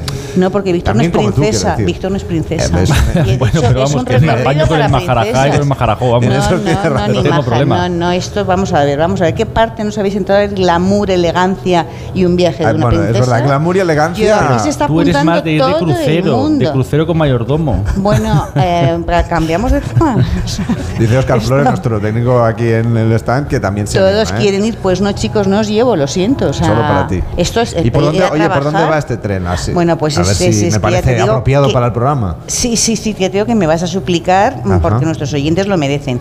Mira, recorre unos 1.500 kilómetros y te lleva al Taj Mahal, al Parque Nacional Ratambore, para hacer un safari y ver los tigres de Bengala que aún quedan allí, a Jaipur y a Binaker, donde aquí viven mm, estos hombres que tienen la curiosa tradición de no cortarse el bigote, estos que llevan un bigote súper largo, y por supuesto a la antigua Bombay, entre otros tesoros hindúes que me vas a suplicar que te cuente. Así que yo, por si acaso, porque tú luego vienes con las prisas así todo para último momento, yo ya tengo preparada la maleta. Y bueno, pues eh, ya me dices cuándo, que la maleta mm, hecha. Aviso a los tigres de Bengala para que estén preparados cuando llegues Sí, con sí, allí. a- avisar, avisar. No, bueno, esto es avisar. El que ríe el último ríe mejor. Y ya te digo que viaje de princesa a Víctor, así que no Bueno, puedes venir. Yo me puedo ir a Oman, ¿eh? Tampoco. tengo Bueno, tú vete donde quieras, que yo no te he preguntado, pero yo me voy al Maraja Express. Maraja Express. Totalmente. Maharajá. Mahara, Maharajas Express. Apunta. Maharajas Express Irene Apúntalo. González. Apúntalo Princesa. para la carta a los Reyes Magos. Apunta, ya lo pedí. Ya Pues lo- yo te, te voy a proponer que hagamos un viaje un poquito más cerca, así de momento, para que vayas entrando. Ya que hablabas de glamour, etcétera, pues nada mejor que irse a la isla de Mallorca, que sé que te encanta. Pues eh, sí, sí, me gusta mucho. Yo recomendaría que se, perdón, que se visite en invierno o en primavera. Recomendaría hacer una excursión por la Sierra de Tramuntana y no me perdería los edificios modernistas de Palma. Y otro imprescindible de Mallorca la Melo es el mercado de Santa Catalina, donde encontrar productos frescos y locales como frutas, verduras, pescados y carne. Y donde también hay algunos bares y restaurantes donde puedes probar comida 100% mallorquina. Pues son experiencias genuinas como esta, Irene, las que quieren que conozcamos en Mallorca. Por eso este 2024 han puesto en marcha la campaña Mallorca en esencia. Además quieren promover un turismo responsable a la vez que mantienen su apuesta para ofrecer una experiencia que sea de calidad, claro, para los viajeros. José Marcial Rodríguez, conseller de Turismo del Consell de Mallorca. ¿Cómo está? Buenos días. ¿Qué tal? Muy buenos días, ¿cómo estás? Mallorca ya sabemos que es un destino de los primeros y de los más importantes que tenemos en nuestro país y que están ustedes tratando de reconvertir una parte de la experiencia para que los viajeros vivan de otra manera la isla. Pues sí, efectivamente, ya comenzamos en, la World Travel Market y a mí me gusta decir que lo que queremos es un poco desaprender para volver a aprender. En un entorno como el nuestro, líder, Mallorca, que es líder como destino turístico, líder en, esta actividad turística, nuestra, esta actividad tiene alcanzado un nivel de, de madurez, como todos los productos, que ya requiere eh, reinventarse, que requiere eh, cambiar el foco, que requiere mm, vivir un modelo de promoción más dirigido hacia el interior, más dirigido hacia nuestra sociedad, eh, porque el propósito de nuestro departamento de turismo esta legislatura va a ser eh, lo que tú has comentado muy bien, la convivencia y la coexistencia dentro de un marco de desarrollo sostenible de la actividad turística que vendrá impulsada por ese cambio en las preferencias de, los nuevos eh, turistas que viene reflejado en el que viajar se ha convertido ya en un valor que está por encima de, de acaparar valores físicos. ¿no? La gente lo que quiere ya es viajar es mucho más importante que comprar un coche o, o aglutinar otro tipo de, de, digamos, de, de- efectivos. ¿no? Y creo que esto es importante a tener en cuenta a la hora de remodelar, desaprender y aprender en, este, en el ámbito de la promoción. Supongo que son conscientes que como ha pasado en el pasado, el resto de destinos están a ver qué hacen en Mallorca para resolver lo que luego les preocupa a todos los demás. Sí, sí, somos, soy somos conscientes de nuestra, de nuestra capacidad, bueno, de nuestro liderazgo y por lo tanto de nuestra capacidad de tracción. Pero no es menos cierto que, con toda la humildad, el planteamiento que tenemos, sabemos que es un planteamiento difícil, encontrar el equilibrio entre la convivencia eh, del residente temporal y del residente eh, permanente no es fácil. No es fácil ser azul y ser verde en la economía, no es fácil ser circular si no hay crecimiento. El crecimiento sí es verdad que tiene que estar basado en un crecimiento en valor. Y ese crecimiento en valor lo da si, ponemos, si retro- retrocedemos y lo que, nos, y lo que impulsamos es este, poner en valor nuestra identidad. Nuestra identidad que es primero nuestra situación geográfica dentro del Mediterráneo, pero es nuestra cultura, nuestra forma de ser, nuestra forma de entender. Yo siempre suelo decir que hay un libro eh, escrito por unos turistas de hace muchísimos años que era Mis queridos mallorquines, donde realmente lo que llamaba la atención es la forma de, en la que interaccionaban en, en- en nuestra isla. Entonces creo que esto es lo que tenemos que recuperar, pero con una nueva etiqueta. El objetivo de esta promoción de cirugía es para proteger y regenerar las cualidades que hacen de nuestra isla un lugar maravilloso, primero para vivir y luego para visitar. Porque si no hay felicidad en los residentes, difícilmente vamos a trasladarla y difícilmente la experiencia del que nos visite sea una experiencia de, alto nivel y que sobre todo le permita pues eh, volver volver en, es- en todos los espacios que ellos consideren. Y además lo quieren hacer a través del turismo cultural, que de alguna manera se, se reposicione Mallorca como una isla de cultura, que eso también beneficia al residente que tiene oferta y también atrae un tipo de viajero distinto, me da la sensación. Correcto. Al final, lo que, lo que entendemos en esa. que es algo que, que he detectado en todo el sector eh, de la cadena de valor turística. eh, en muchas reuniones que he tenido ya me han trasladado algo que para mí tiene mucho valor y es el. eh, todo el sector turístico está al servicio de la sociedad. Esto que parece muy evidente no lo ha sido tanto durante estos años pasados. Y eso hace que todos los eventos culturales o incluso gastronómicos que hagamos allí van enfocados a esa satisfacción del residente y por lo tanto, como bien dices, atrae un tipo de turismo de alto valor. Y esa diferencia de valor entre el valor percibido y el coste del mismo es el que nos va a permitir seguir trabajando en la sostenibilidad de, los, de los valores y de las cualidades de nuestra isla en el futuro. Estamos hablando obviamente también de un arraigo con el territorio, por ejemplo, a través de la gastronomía de la isla, que ustedes quieren destacar que la gente cuando vaya a Mallorca que consuma productos mallorquines. Está muy bien tener oferta de cocina internacional y para una estancia larga pues está bien tener variedad, pero que se destaque especialmente el hecho de comer aquello que tradicionalmente se había consumido siempre en la isla y producido también en la isla, por cierto. Absolutamente. Mm, Este nuevo modelo lo que pretende precisamente es no inventar nada, porque ya la isla tiene suficiente variedad, como tú bien has comentado, y poner en valor todo lo que desde la perspectiva cultural, de la perspectiva gastronómica, de la perspectiva del producto local, ponerlo en valor, amplificarlo para que las personas que nos visiten disfruten de esto, desde nuestras, de esa identidad y lo elijan por encima de otras ofertas que, como también bien comentas, en un destino ecléctico como el, nuestro, con distintos, eh, con cocina internacional, nacional y autóctona, bueno, pues ponemos al, al servicio de- del viajero, ¿no? Hay otra opción que es conocer los destinos a través de la producción cultural. Por ejemplo, a través del mundo del cine. Y usted se lleva el empeño personal de convertir a Mallorca en un plató audiovisual, que eso ya sabe que atrae a muchos viajeros y atrae a los equipos que ruedan, que eso también deja mucho dinero en la isla. Sí, efectivamente acabamos de, de- de- de presentar eh, la película Faro que estaba rodada eh, tanto en Mallorca como, como en Menorca y, y me reafirmo en lo que digo. Eh, el Mayor, Mallorca como plató de, cine, donde se desarrollen este tipo de, de- grabaciones o filmaciones, no solo de películas, sino de, de spots televisivos, tiene dos grandes ventajas. Uno, que transmiten una transmiten la sociedad, transmiten el encanto del territorio de una manera calmada, relajada, que está difuminada dentro de la trama de la propia película, pero que en sí mismo tiene personalidad.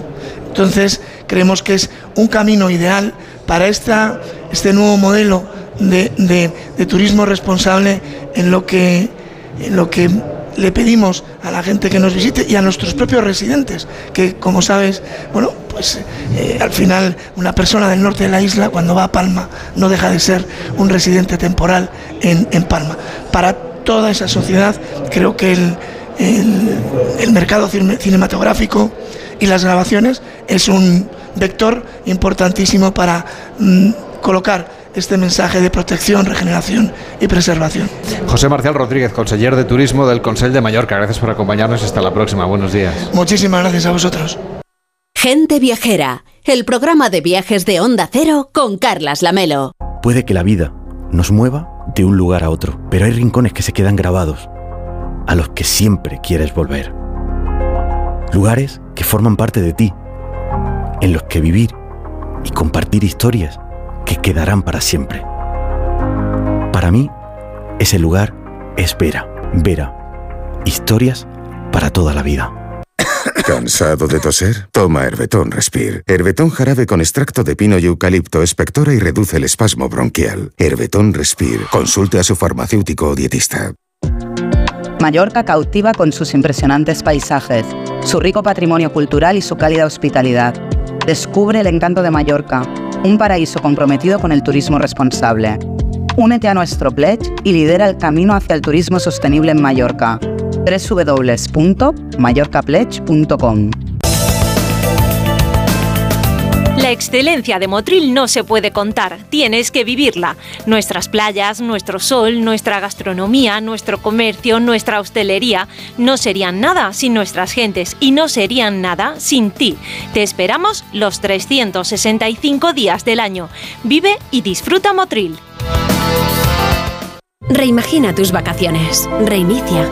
Mira hacia tu interior y verás las Islas Baleares. Revive la emoción de descubrir lugares asombrosos y nuevas sensaciones. Reconecta contigo y disfruta de un entorno único para vivir la cultura y el deporte al aire libre. Reencuéntrate en las Islas Baleares. Alma Mediterránea. Mallorca cautiva con sus impresionantes paisajes, su rico patrimonio cultural y su cálida hospitalidad. Descubre el encanto de Mallorca, un paraíso comprometido con el turismo responsable. Únete a nuestro pledge y lidera el camino hacia el turismo sostenible en Mallorca. www.mallorcapledge.com En Menorca hay un secreto que te queremos contar. Su encanto y la posibilidad de disfrutarla todos los días del año. Descubre Menorca, su oferta deportiva, cultural, gastronómica, natural y de paisajes de ensueño. Y ahora además como patrimonio mundial por la UNESCO. Ven y disfruta. Fundación Fomenta el Turismo de Menorca. Vizcaya, tierra de contrastes, paraíso de turismo industrial, gastronómico y cultural de primer nivel. Déjate conquistar. Disfruta Vizcaya. Departamento de Transportes, Movilidad y Turismo, Diputación Foral de Vizcaya.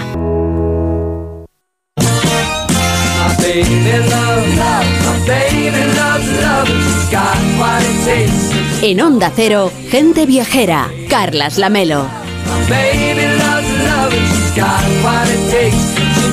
Nuestro próximo destino nos acerca a una ciudad a la que el mar le da nombre, parte del nombre, conocida por la calidad de sus playas. En ella se pueden visitar además parajes naturales como el de Punta Entina Sabinar, bucear por la barrera de Posidonias Oceánicas o asistir a los múltiples conciertos de primer nivel que recoge su programación cultural, sobre todo en verano.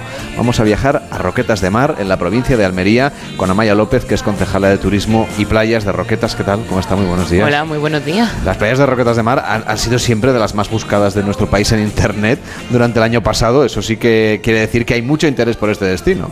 Sí, eh, de hecho el año pasado fueron las segundas playas más, buscadas por parte de, lo- de los turistas en Internet y además nuestras playas, que tenemos nueve playas y seis de ellas son urbanas, pues son playas con certificados de calidad, con banderas y bueno, en este caso este año la novedad es que hemos incorporado la S de sostenibilidad, la certificación de S de sostenibilidad.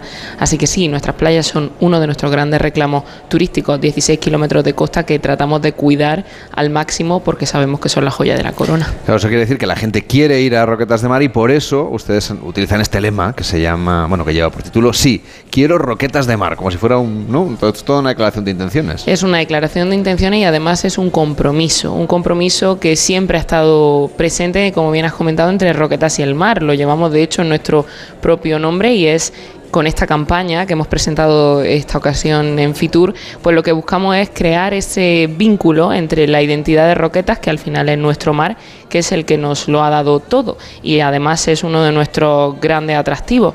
Además, gracias a ese mar, una gastronomía maravillosa, un clima fantástico y unos parajes naturales que merecen muchísimo la pena. Entonces ese sí quiero eh, Roquetas de Mar porque sí quiero cultura, sí quiero deporte, sí quiero gastronomía y por supuesto sostenibilidad, como te he comentado en nuestras playas. Y actividades deportivas, por ejemplo, la desértica, ¿no?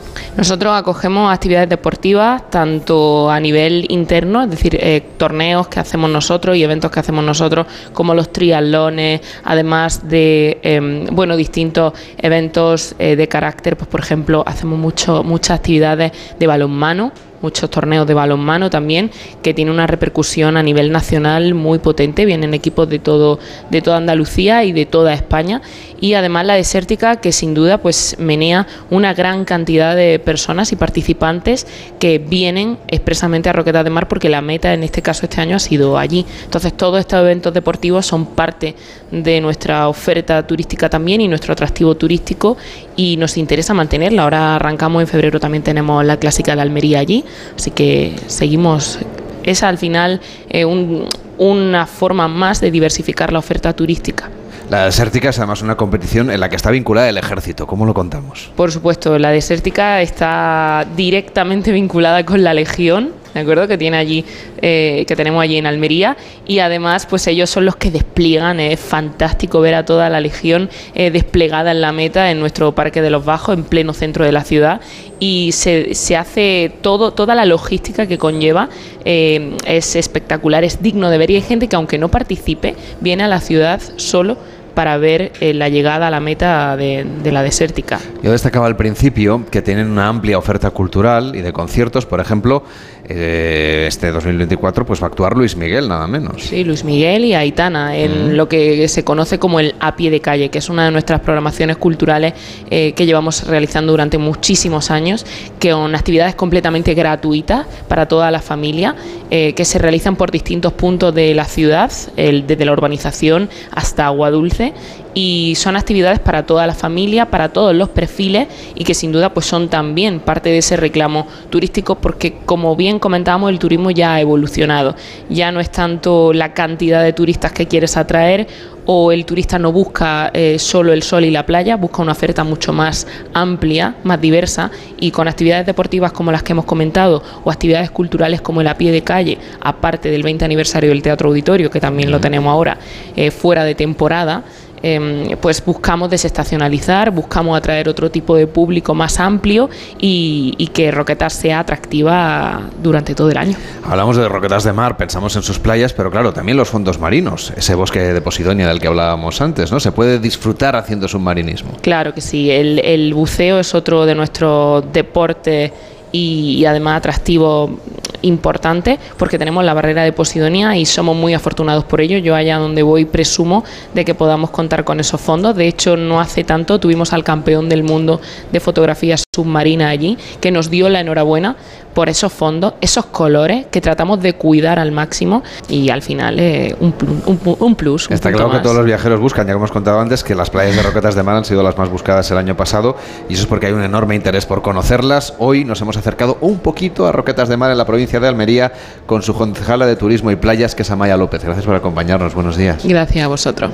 Tú con esa boquita ya me tienes embobado. Yo te besaría, pero no me dices que sí, que sí, que sí, que sí. Ay, tú no me dices que sí, que sí, que sí, que sí. Ay, tú no me dices que sí. La 1 y 29, las 12 y 29 en Canarias. Irene, ya que hablabas del glamour, te, te voy a llevar a la montaña, que también se puede hacer una excursión, por ejemplo, al norte de Aragón con muchísimo glamour, ¿verdad?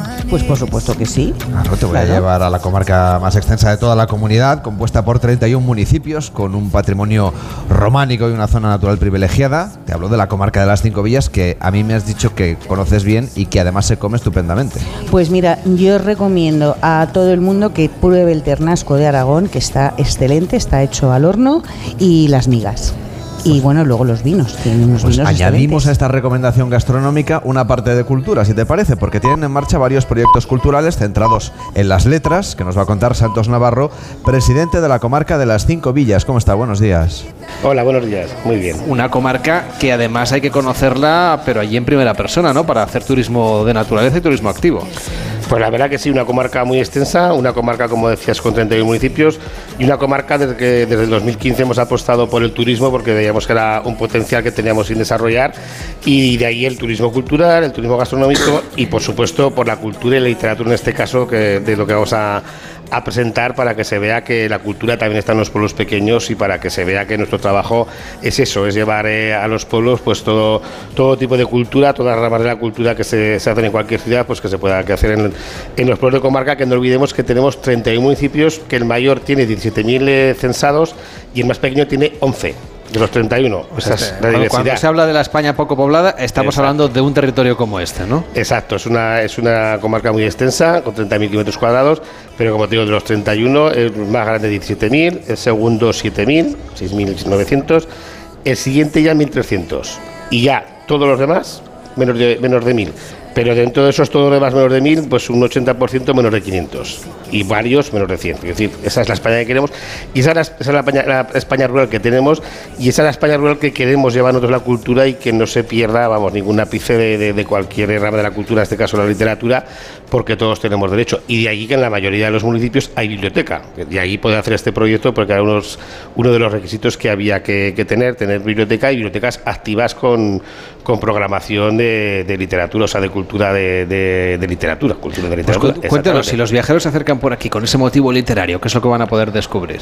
Bueno, pues en, en la comarca de Cinco Villas puedes descubrir desde, desde, desde variedad de monumentos artísticos, castillos, iglesias, casones, barrios cascos antiguos preciosos, juderías y qué decir el paisaje. Tienes el paisaje que puedes pasar del secarral de las Barrenas Reales hasta la Sierra de Santo Domingo, que es espacio protegido, que es, es prepirineo ya cerca del Pirineo. O sea, tienes eh, el secano, secano, secano más árido al, al verdor del prepirineo. De ahí pues cualquier tipo de, clima tienes en todo lo que es la comarca de Cinco Villas, pasando por una gastronomía excelente, pasando por, por un turismo que, que- promovemos la comarca y que hacemos eh, diferentes actividades eh, eh, turísticas en el sentido turismo deportivo, que cada año tenemos 10.000 o más de 10.000 personas que vienen a participar en las pruebas que preparamos, y luego lo que estamos eh, poniendo mucho más ahora, como decía antes, el turismo gastronómico. Unos productores de unos productos y unos productores de alimentos que han apostado por ello que son gente que, bueno, pues gente que vive del campo, date cuenta que la comarca Cinco Villas es una comarca eminentemente agrícola, hay industria en los pueblos del pueblo más grande, hay hay mucho servicio, pero hay mucha agricultura y esos agricultores pues han optado también por esos pequeños negocios, esos productores de, de cercanía, pues desde la miel, desde la- las nueces, la harina ecológica, eh, el de las setas, en fin, mogollón de productos que me dejaría mucho si nombraba, si a todos y de ahí ese apoyo que, te- que la comarca pues bueno pues tiene con ellos para que puedan bueno mantener esos eh, esos negocios y esos pueblos con vida como el proyecto que tenemos que es una forma de mantener vivo nuestro pueblo en este caso con la cultura Belén Elisa Díaz, ¿cómo está? Muy buenos días. Hola, ¿qué tal? Buenos días. Es la presidenta de la Asociación España Creativa Innovación en Red. Y dentro de estos proyectos culturales de la comarca de las Cinco Villas tenemos que destacar este que se llama A la Fresca y al Abrigo en Cinco Villas. ¿En qué consiste? Bueno, ese proyecto fue, eh, ganador, quedó finalista en la Copa España Creativa, que es un reconocimiento que nosotros eh, damos a las ciudades y a los pueblos eh, desde el punto de vista de la creatividad y de la innovación. Este reconocimiento, en el caso de A la Fresca y al Abrigo, se le dio a la comarca Cinco Villas en el 2022, en la Copa España Creativa Lugo 2022. Eh, es importante entender que son muchas eh, las candidaturas que se presentan, al menos, ciento, eh, perdón, al menos 50 en cada edición, por lo tanto que esté la comarca Cinco Villas así de bien posicionada fue lo que nos hizo pensar para este nuevo proyecto del Festival Literario Nacional que traemos ahora, Cinco Noches, Cinco Villas, que podría ser un lugar perfecto, ¿no? Y un lugar perfecto porque tiene mucha historia, porque tiene un patrimonio tanto cultural como natural, como bien ha explicado Santos, eh, muy interesante y muy fascinante para los creadores, artistas que puedan verse inspirados en estos paisajes. Estos espacios naturales son el escenario, de hecho, perfecto para hacer también otras actividades que no sean solamente culturales, ¿no? Para hacer deporte, turismo activo, tienen vías verdes, tienen senderos. Cuéntenos, eh, señor Navarro, qué es lo que podemos hacer para disfrutar de la comarca desde un punto de vista natural. Bueno, pues como comentábamos antes, el deporte, el deporte natural, deporte de, de actividades en la naturaleza, digo que está mucho, está muy puesto en vigor. Ahora hemos presentado hace poco en, en el stand de la Comunidad de Aragón de Fitur un, un ciclo, el ciclo 5 villas se llama el proyecto. Son diferentes rutas eh, para hacer en bicicleta de todo tipo, en gravel, en montaña y en, y en carretera. Y bueno, pasando por, por actividades deportivas, por diferentes eh, campeonatos que hacemos directamente nosotros. Con las escuelas también hacemos muchas actividades. En fin, es un, la verdad que, que no falta, no falta para, para la gente que vive y no falta atractivo turístico para la gente que viene de fuera. un y buen- luego, pues, Dígame, sí, dígame, no, no, dígame. que queríamos hablar del, del- del Festival Literario Nacional. Cinco noches, cinco villas. Exacto. Ahí va yo ahora mismo, que que es el que la Asociación Copa España Creativa va a organizar, ¿no? Y que es un acontecimiento que ustedes quieren que se sitúe ahí en lo más alto en la agenda cultural del país. Eso, porque lo que te quería decir, el programa que, ya fuimos nombrados hace dos años eh, con el Accesid era la fresca, la fresca de Abrigo en Cinco Vías, que también es para llevar todo tipo de cultura a los, a los municipios, pero esto da un paso más porque se centraliza en lo que es la literatura. Entonces, creemos que es un proyecto muy importante que Belén dará más Bueno, de y, y si me lo permite Santos, yo creo que es importante destacar que este proyecto ha quedado muy bien posicionado en el concurso competitivo que abre el Ministerio de Cultura a través de la Dirección General del Libro, el cómic y la promoción a la lectura. Hemos quedado los segundos mejor valorados de España como proyecto que promueve precisamente la lectura en el mundo rural. Eh, entendemos desde España Creativa que es necesario apoyar el reto demográfico eh, y creemos que las industrias creativas, en este caso la literatura, a través de este festival, eh, puede precisamente dinamizar eh, la economía de los pueblos. El festival va a tener lugar en mayo, en, en mayo de 2024.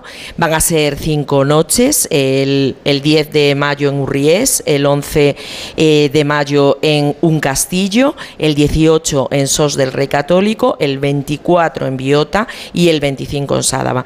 Eh, creemos que es un acontecimiento fascinante. ¿Y por qué? Porque queremos poner el, el ojo, la mirada en ese patrimonio inmater- inmaterial de España que está quedando olvidado y que puede ser fuente de recursos importantísimo. Y nos estamos refiriendo a expresiones culturales, a leyendas eh, que hay que rescatar, que de alguna manera es el alma de esos pueblos que están quedando olvidados, porque no solamente es la parte tangible, sino que hay que dirigir la mirada al alma de los pueblos y lo que este festival pretende es que la gente se anime a escribir de su pueblo, porque aunque vivas en Madrid, todo el mundo tiene un pueblo de referencia. Belén Elisa Díaz, presidenta de la Asociación España Creativa e Innovación en Red, gracias por acompañarnos. Que vaya muy bien esta edición de esas cinco noches, cinco villas. Hasta la próxima. Muchísimas gracias por acompañarnos aquí. Y Santos Navarro, presidente de la comarca de las cinco villas, que siga llegando mucho interés por sus municipios y que sigan llenando esa comarca de vida y de viajeros. Pues muchas gracias a vosotros y sobre todo por haceros eco de esto que pasa en el mundo rural, que es fundamental, porque las cosas hay que hacerlas, pero hay que, hay que contarlas.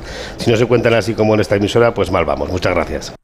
En Onda Cero, gente viajera. Carlas Lamelo. Cada día tengo peor la memoria. Toma de Memory. De Memory con fósforo y vitamina B5 contribuye al rendimiento intelectual normal. Recuerda, de memoria, de Memory. Y ahora también de Memory Senior, de Pharma OTC. Almería, eres mi sol. Sol que ilumina arena dorada y playas salvajes. Luz de cine, cielo estrellado, paisajes infinitos de color azul siquier. Eres vida, historia, arte y tradición. Almería, eres mi sol. El sol que necesito. Diputación de Almería y Costa de Almería. ¿Eres profesor o centro educativo? Prepara tu proyecto para la tercera edición de los premios Mentes AMI. Queremos reconocer tu labor con esas iniciativas que fomentan el pensamiento crítico de tus alumnos, que impulsan su creatividad audiovisual responsable, que desarrollan sus competencias digitales o que promueven los valores y la convivencia en el aula. Infórmate en mentesami.org. Un proyecto de Fundación A3 Media. Colaboran Platino Educa, Unie Universidad y Fundación La Caixa. Si lo que necesitas es oír esto, necesitas la Semana del Caribe de Viajes El Corte Inglés con New Blue. Reserva ya Punta Cana o Riviera Maya en todo incluido para viajar en febrero y Semana Santa. Y si encuentras un precio mejor, te lo igualamos. Disfruta del Caribe con Viajes El Corte Inglés y New Blue.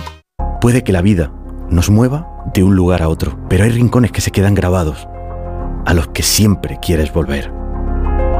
Lugares que forman parte de ti, en los que vivir y compartir historias que quedarán para siempre. Para mí, ese lugar es Vera. Vera. Historias para toda la vida. Este es el mejor anuncio del mundo. Un anuncio que no tiene voces famosas, ni la típica canción pegadiza, y sin embargo es el mejor anuncio del mundo. Tengo que darles una muy buena noticia. Su hijo ha superado la enfermedad. Porque el mejor anuncio del mundo es poder decirles a unos padres que su hijo ha superado la leucemia. Ayúdanos a seguir investigando enviando imparables al 28027. Fundación Josep Carreras. Imparables contra la leucemia. Coste del mensaje 1,2 euros. Donativo íntegro. Disponible para móviles Movistar, Vodafone, Orange, Yoigo, Euskaltel y Telecable. Carlas Lamelo, gente viajera. Les voy a contar una tradición, una tradición que se remonta al 29 de julio de 1538. Entonces los habitantes de la Villa Chullosa ven peligrar sus hogares, sus huertas, sus vidas y al entrever en alta mar esas 40 galeras sarracenas que quieren conquistar la costa vilera, pues toman una decisión. Los habitantes de Villajoyosa ruegan al cielo intercesión y también a Santa Marta, que es el santo de ese día. Y la verdad es que todo cambia porque se mueve fuertemente el vendaval que les devuelve el mar adentro esas medias lunas y de ahí viene esa historia de la Villa Joyosa que hoy queremos conocer a fondo con su alcalde, que es Marcos Zaragoza. ¿Cómo está? Muy buenos días. Hola, buenos días.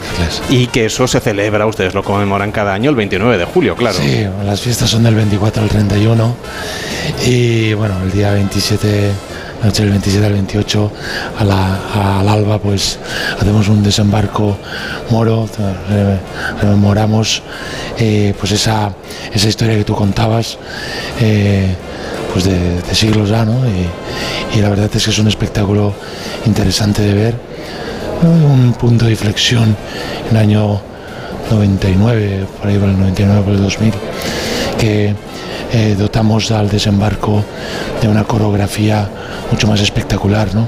para, para poner en valor eh, todo el espectáculo con luces, fuegos y tal, y se convirtió pues en un, espectáculo pues envidiable. ¿no? Y de ahí pues eh, surgió que nos dieron la categoría de, de turístico internacional. ¿eh? Entonces pues el desembarco tiene esa categoría y muy contentos de poder pues todos los años pues rememorar esa historia. Que además se implica toda la gente que vive en Villa Joyosa, ¿no? Sí, es una asociación de festeros importantes, somos casi eh, 4.000 festeros, eh, que bueno, que pues lo que hacemos es, eh, pues durante esos 5, 6, 7 días, pues llenar las calles de, música, de gastronomía, de pólvora, de luz, y bueno, es un espectáculo interesante por varias vertientes, ¿no? Hablaba del tema de la, de la luz, hablaba del tema de- de la pólvora, hablaba de la gastronomía, eh, se hace, eh, se hacen en nuestros cuarteles, se hace gastronomía interesante y bueno, y el colofón es ese desembarco que tú contabas. Que además, como decía yo, se implica todo el municipio de tal manera que todas las familias tienen historias que contar y que además las comparten con los viajeros. Sí, la verdad es que ahí eh, se forma una cosa muy bonita, es una hospitalidad sincera, es una hospitalidad que, que de, de todo, de todos los tiempos pues hemos llevado a, eh, en gala, ¿no? Eh, nos abrimos al turista, nos abrimos al visitante, es bien recibido, come y bebe con nosotros de una forma, de una forma eh, pues muy sincera, ¿no? Se, se- se- se mete dentro de lo que es la fiesta y bueno, en definitiva eh, creo que es una fiesta peculiar que la gente que viene repite. Y Desde luego hay otra cosa que usted hablaba, mencionaba un poquito el tema de la gastronomía.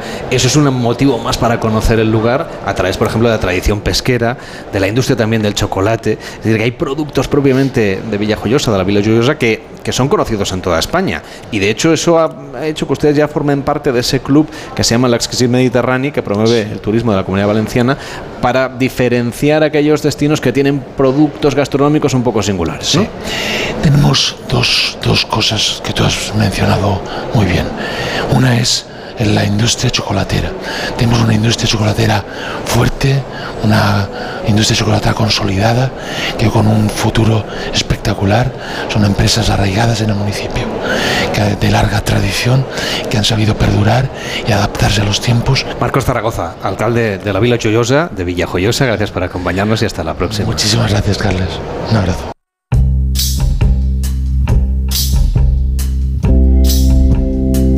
Gente Viajera, el programa de viajes de Onda Cero con Carlas Lamelo.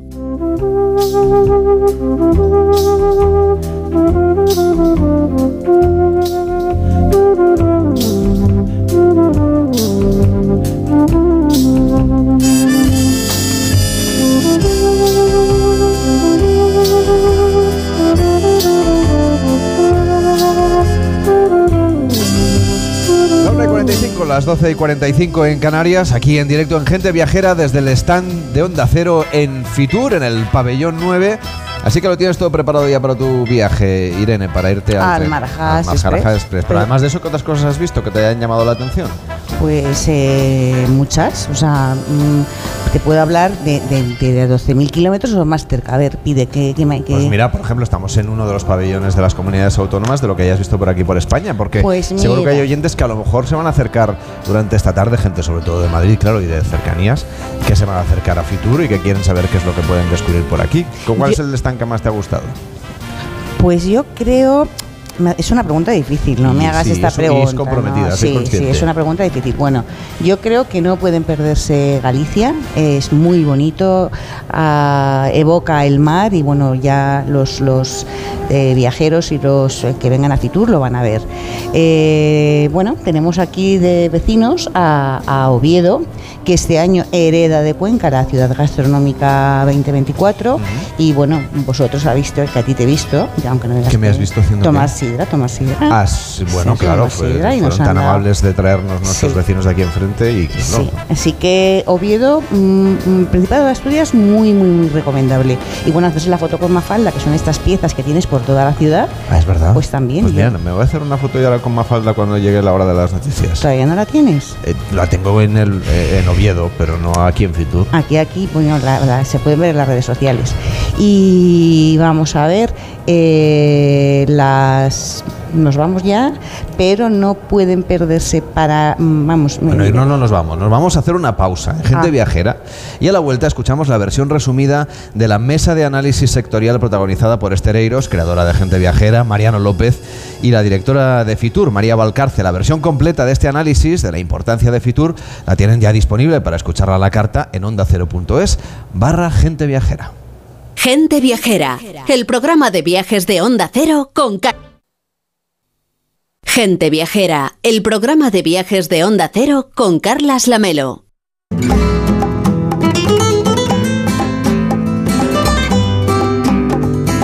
Amigos de Gente Viajera, todos los grandes unidos también. Esta semana eh, es el tour. Eh, El señor Escarrer, José Luis Toreda, grandes hoteleros, grandes empresas, nos han demostrado que la unión hace la fuerza y que de la mano llegaremos más lejos. No sé si más pronto, pero sí más lejos. Mariano López, Muy buenos días, Esther. Doña María, muy buenos días, buenas tardes. Hola, buenos días, tardes y encantada de estar aquí con vosotros, Esther y Mariano. Mariano. Sí, pues nada, concluye hoy la 44, la 44 edición de la Feria Internacional de Turismo, FITUR, que ha vivido, que sigue hoy viviendo, transmitiendo un ambiente, yo creo, de muy marcado optimismo, yo diría que hasta de euforia, una euforia basada en la enorme afluencia de público y profesionales de estos días y en los datos, en los récords que acompañan a esta edición de FITUR, 9.000 empresas participantes, 152 países y en los datos que acompañan al conjunto del sector que ha cerrado 2023 con récords, 84 millones de turistas, un notable crecimiento de su gasto en comparación con 2019 y que ahora afronta este primer semestre de 2024 con las mejores perspectivas posibles. Tour España estima que estos primeros meses del año España batirá todos los récords alcanzados en el 2023. Este, el Tour y el Consejo Mundial de Viajes y Turismo anticipan un nuevo avance del PIB turístico, un crecimiento del empleo y de la aportación del turismo a la economía de España. Y la Organización Mundial de Turismo espera que este 2024 el turismo mundial supere las cifras de 2019, alcance más de 1.500 millones de turistas. Así que optimismo más que justificado, aunque haya nubes, incertidumbres derivadas de los conflictos, Ucrania, Oriente Próximo y en el plano nacional por el impacto negativo de los pisos turísticos, el déficit de personal que sufren las empresas turísticas y la necesidad de gestionar el desarrollo del turismo con una mayor sostenibilidad tanto ambiental y social como social, que mejore la calidad de vida tanto de los visitantes, decía, como de los residentes.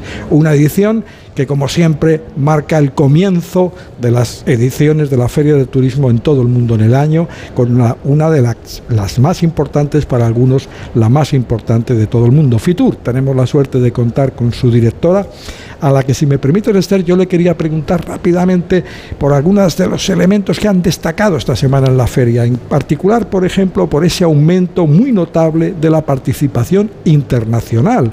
Dices, ¿y a qué se debe ese crecimiento? Es que aumenta en el mundo la confianza en las posibilidades viajeras de, los españoles, en que apuestan cada vez más por una feria presencial, cuando a otros años a lo mejor tenían otras opciones. ¿A qué se debe este gran crecimiento de la presencia internacional? Bueno, yo creo que son varios factores, ¿no?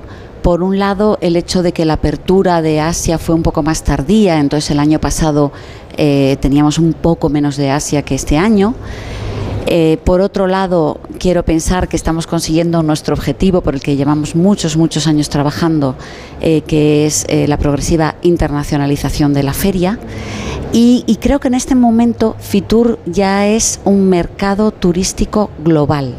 No es solo que vengan aquí buscando el turismo emisor de España o de la península ibérica.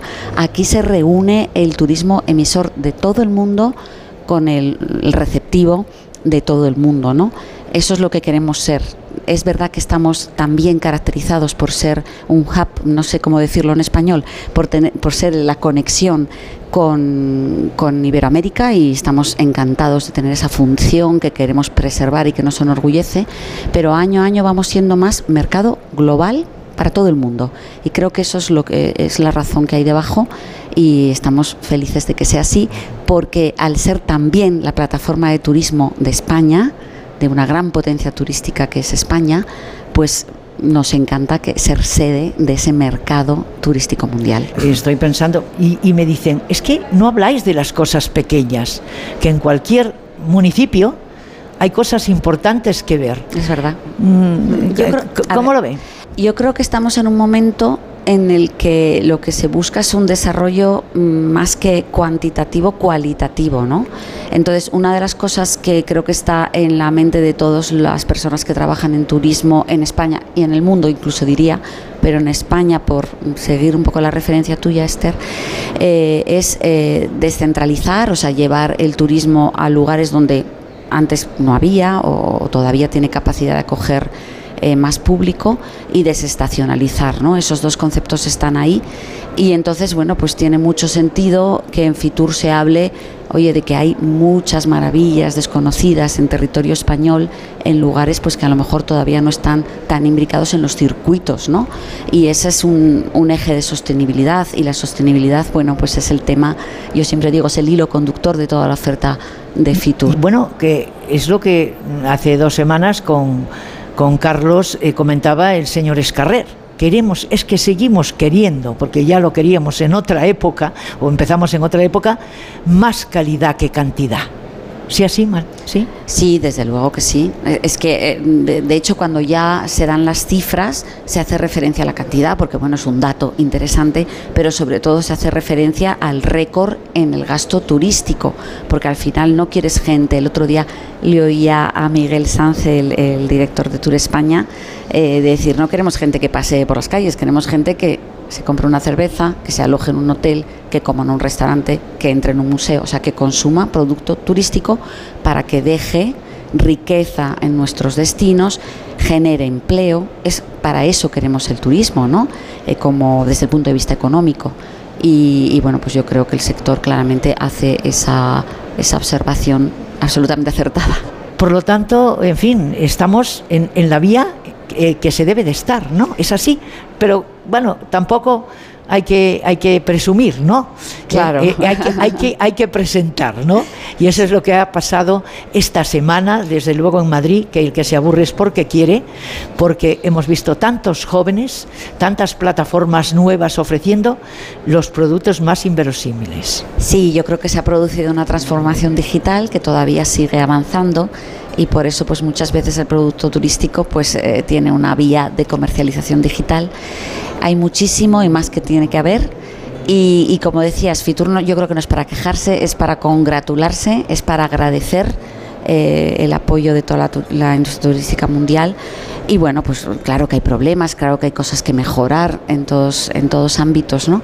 Pero yo creo que es un momento, pues eso, de, de luz, de, de agradecimiento y de trabajar juntos. Pues, doña María Valcárcel, como que sigas teniendo y manteniendo esa sonrisa, eso quiere decir que las cosas van bien y, y cuídese mucho, porque, eh, eh, claro, todo esto es fruto de mucho trabajo. ¿Eh? Pero si se lleva con, con una sonrisa, pues los demás se contagian. Muchas gracias. Es un trabajo de equipo, ya lo sabéis, que es muchísima gente, todo IFEMA ha volcado en este proyecto y sobre todo toda la industria turística, que desde cada stand y de, de los medios de comunicación, que aprovecho para agradecer vuestro apoyo, que es un ingrediente fundamental para el éxito de una feria. Así que gracias a vosotros. Gracias Mariano López eh, por su experiencia, por sus cuarenta y tantos años al frente de la revista decana de los viajes en este país, Viajar, antes en todos los diarios escritos y, y los que faltaban por escribir. Así que gracias a todos y gracias a la gente viajera que es la que de verdad cuenta. Muchas gracias.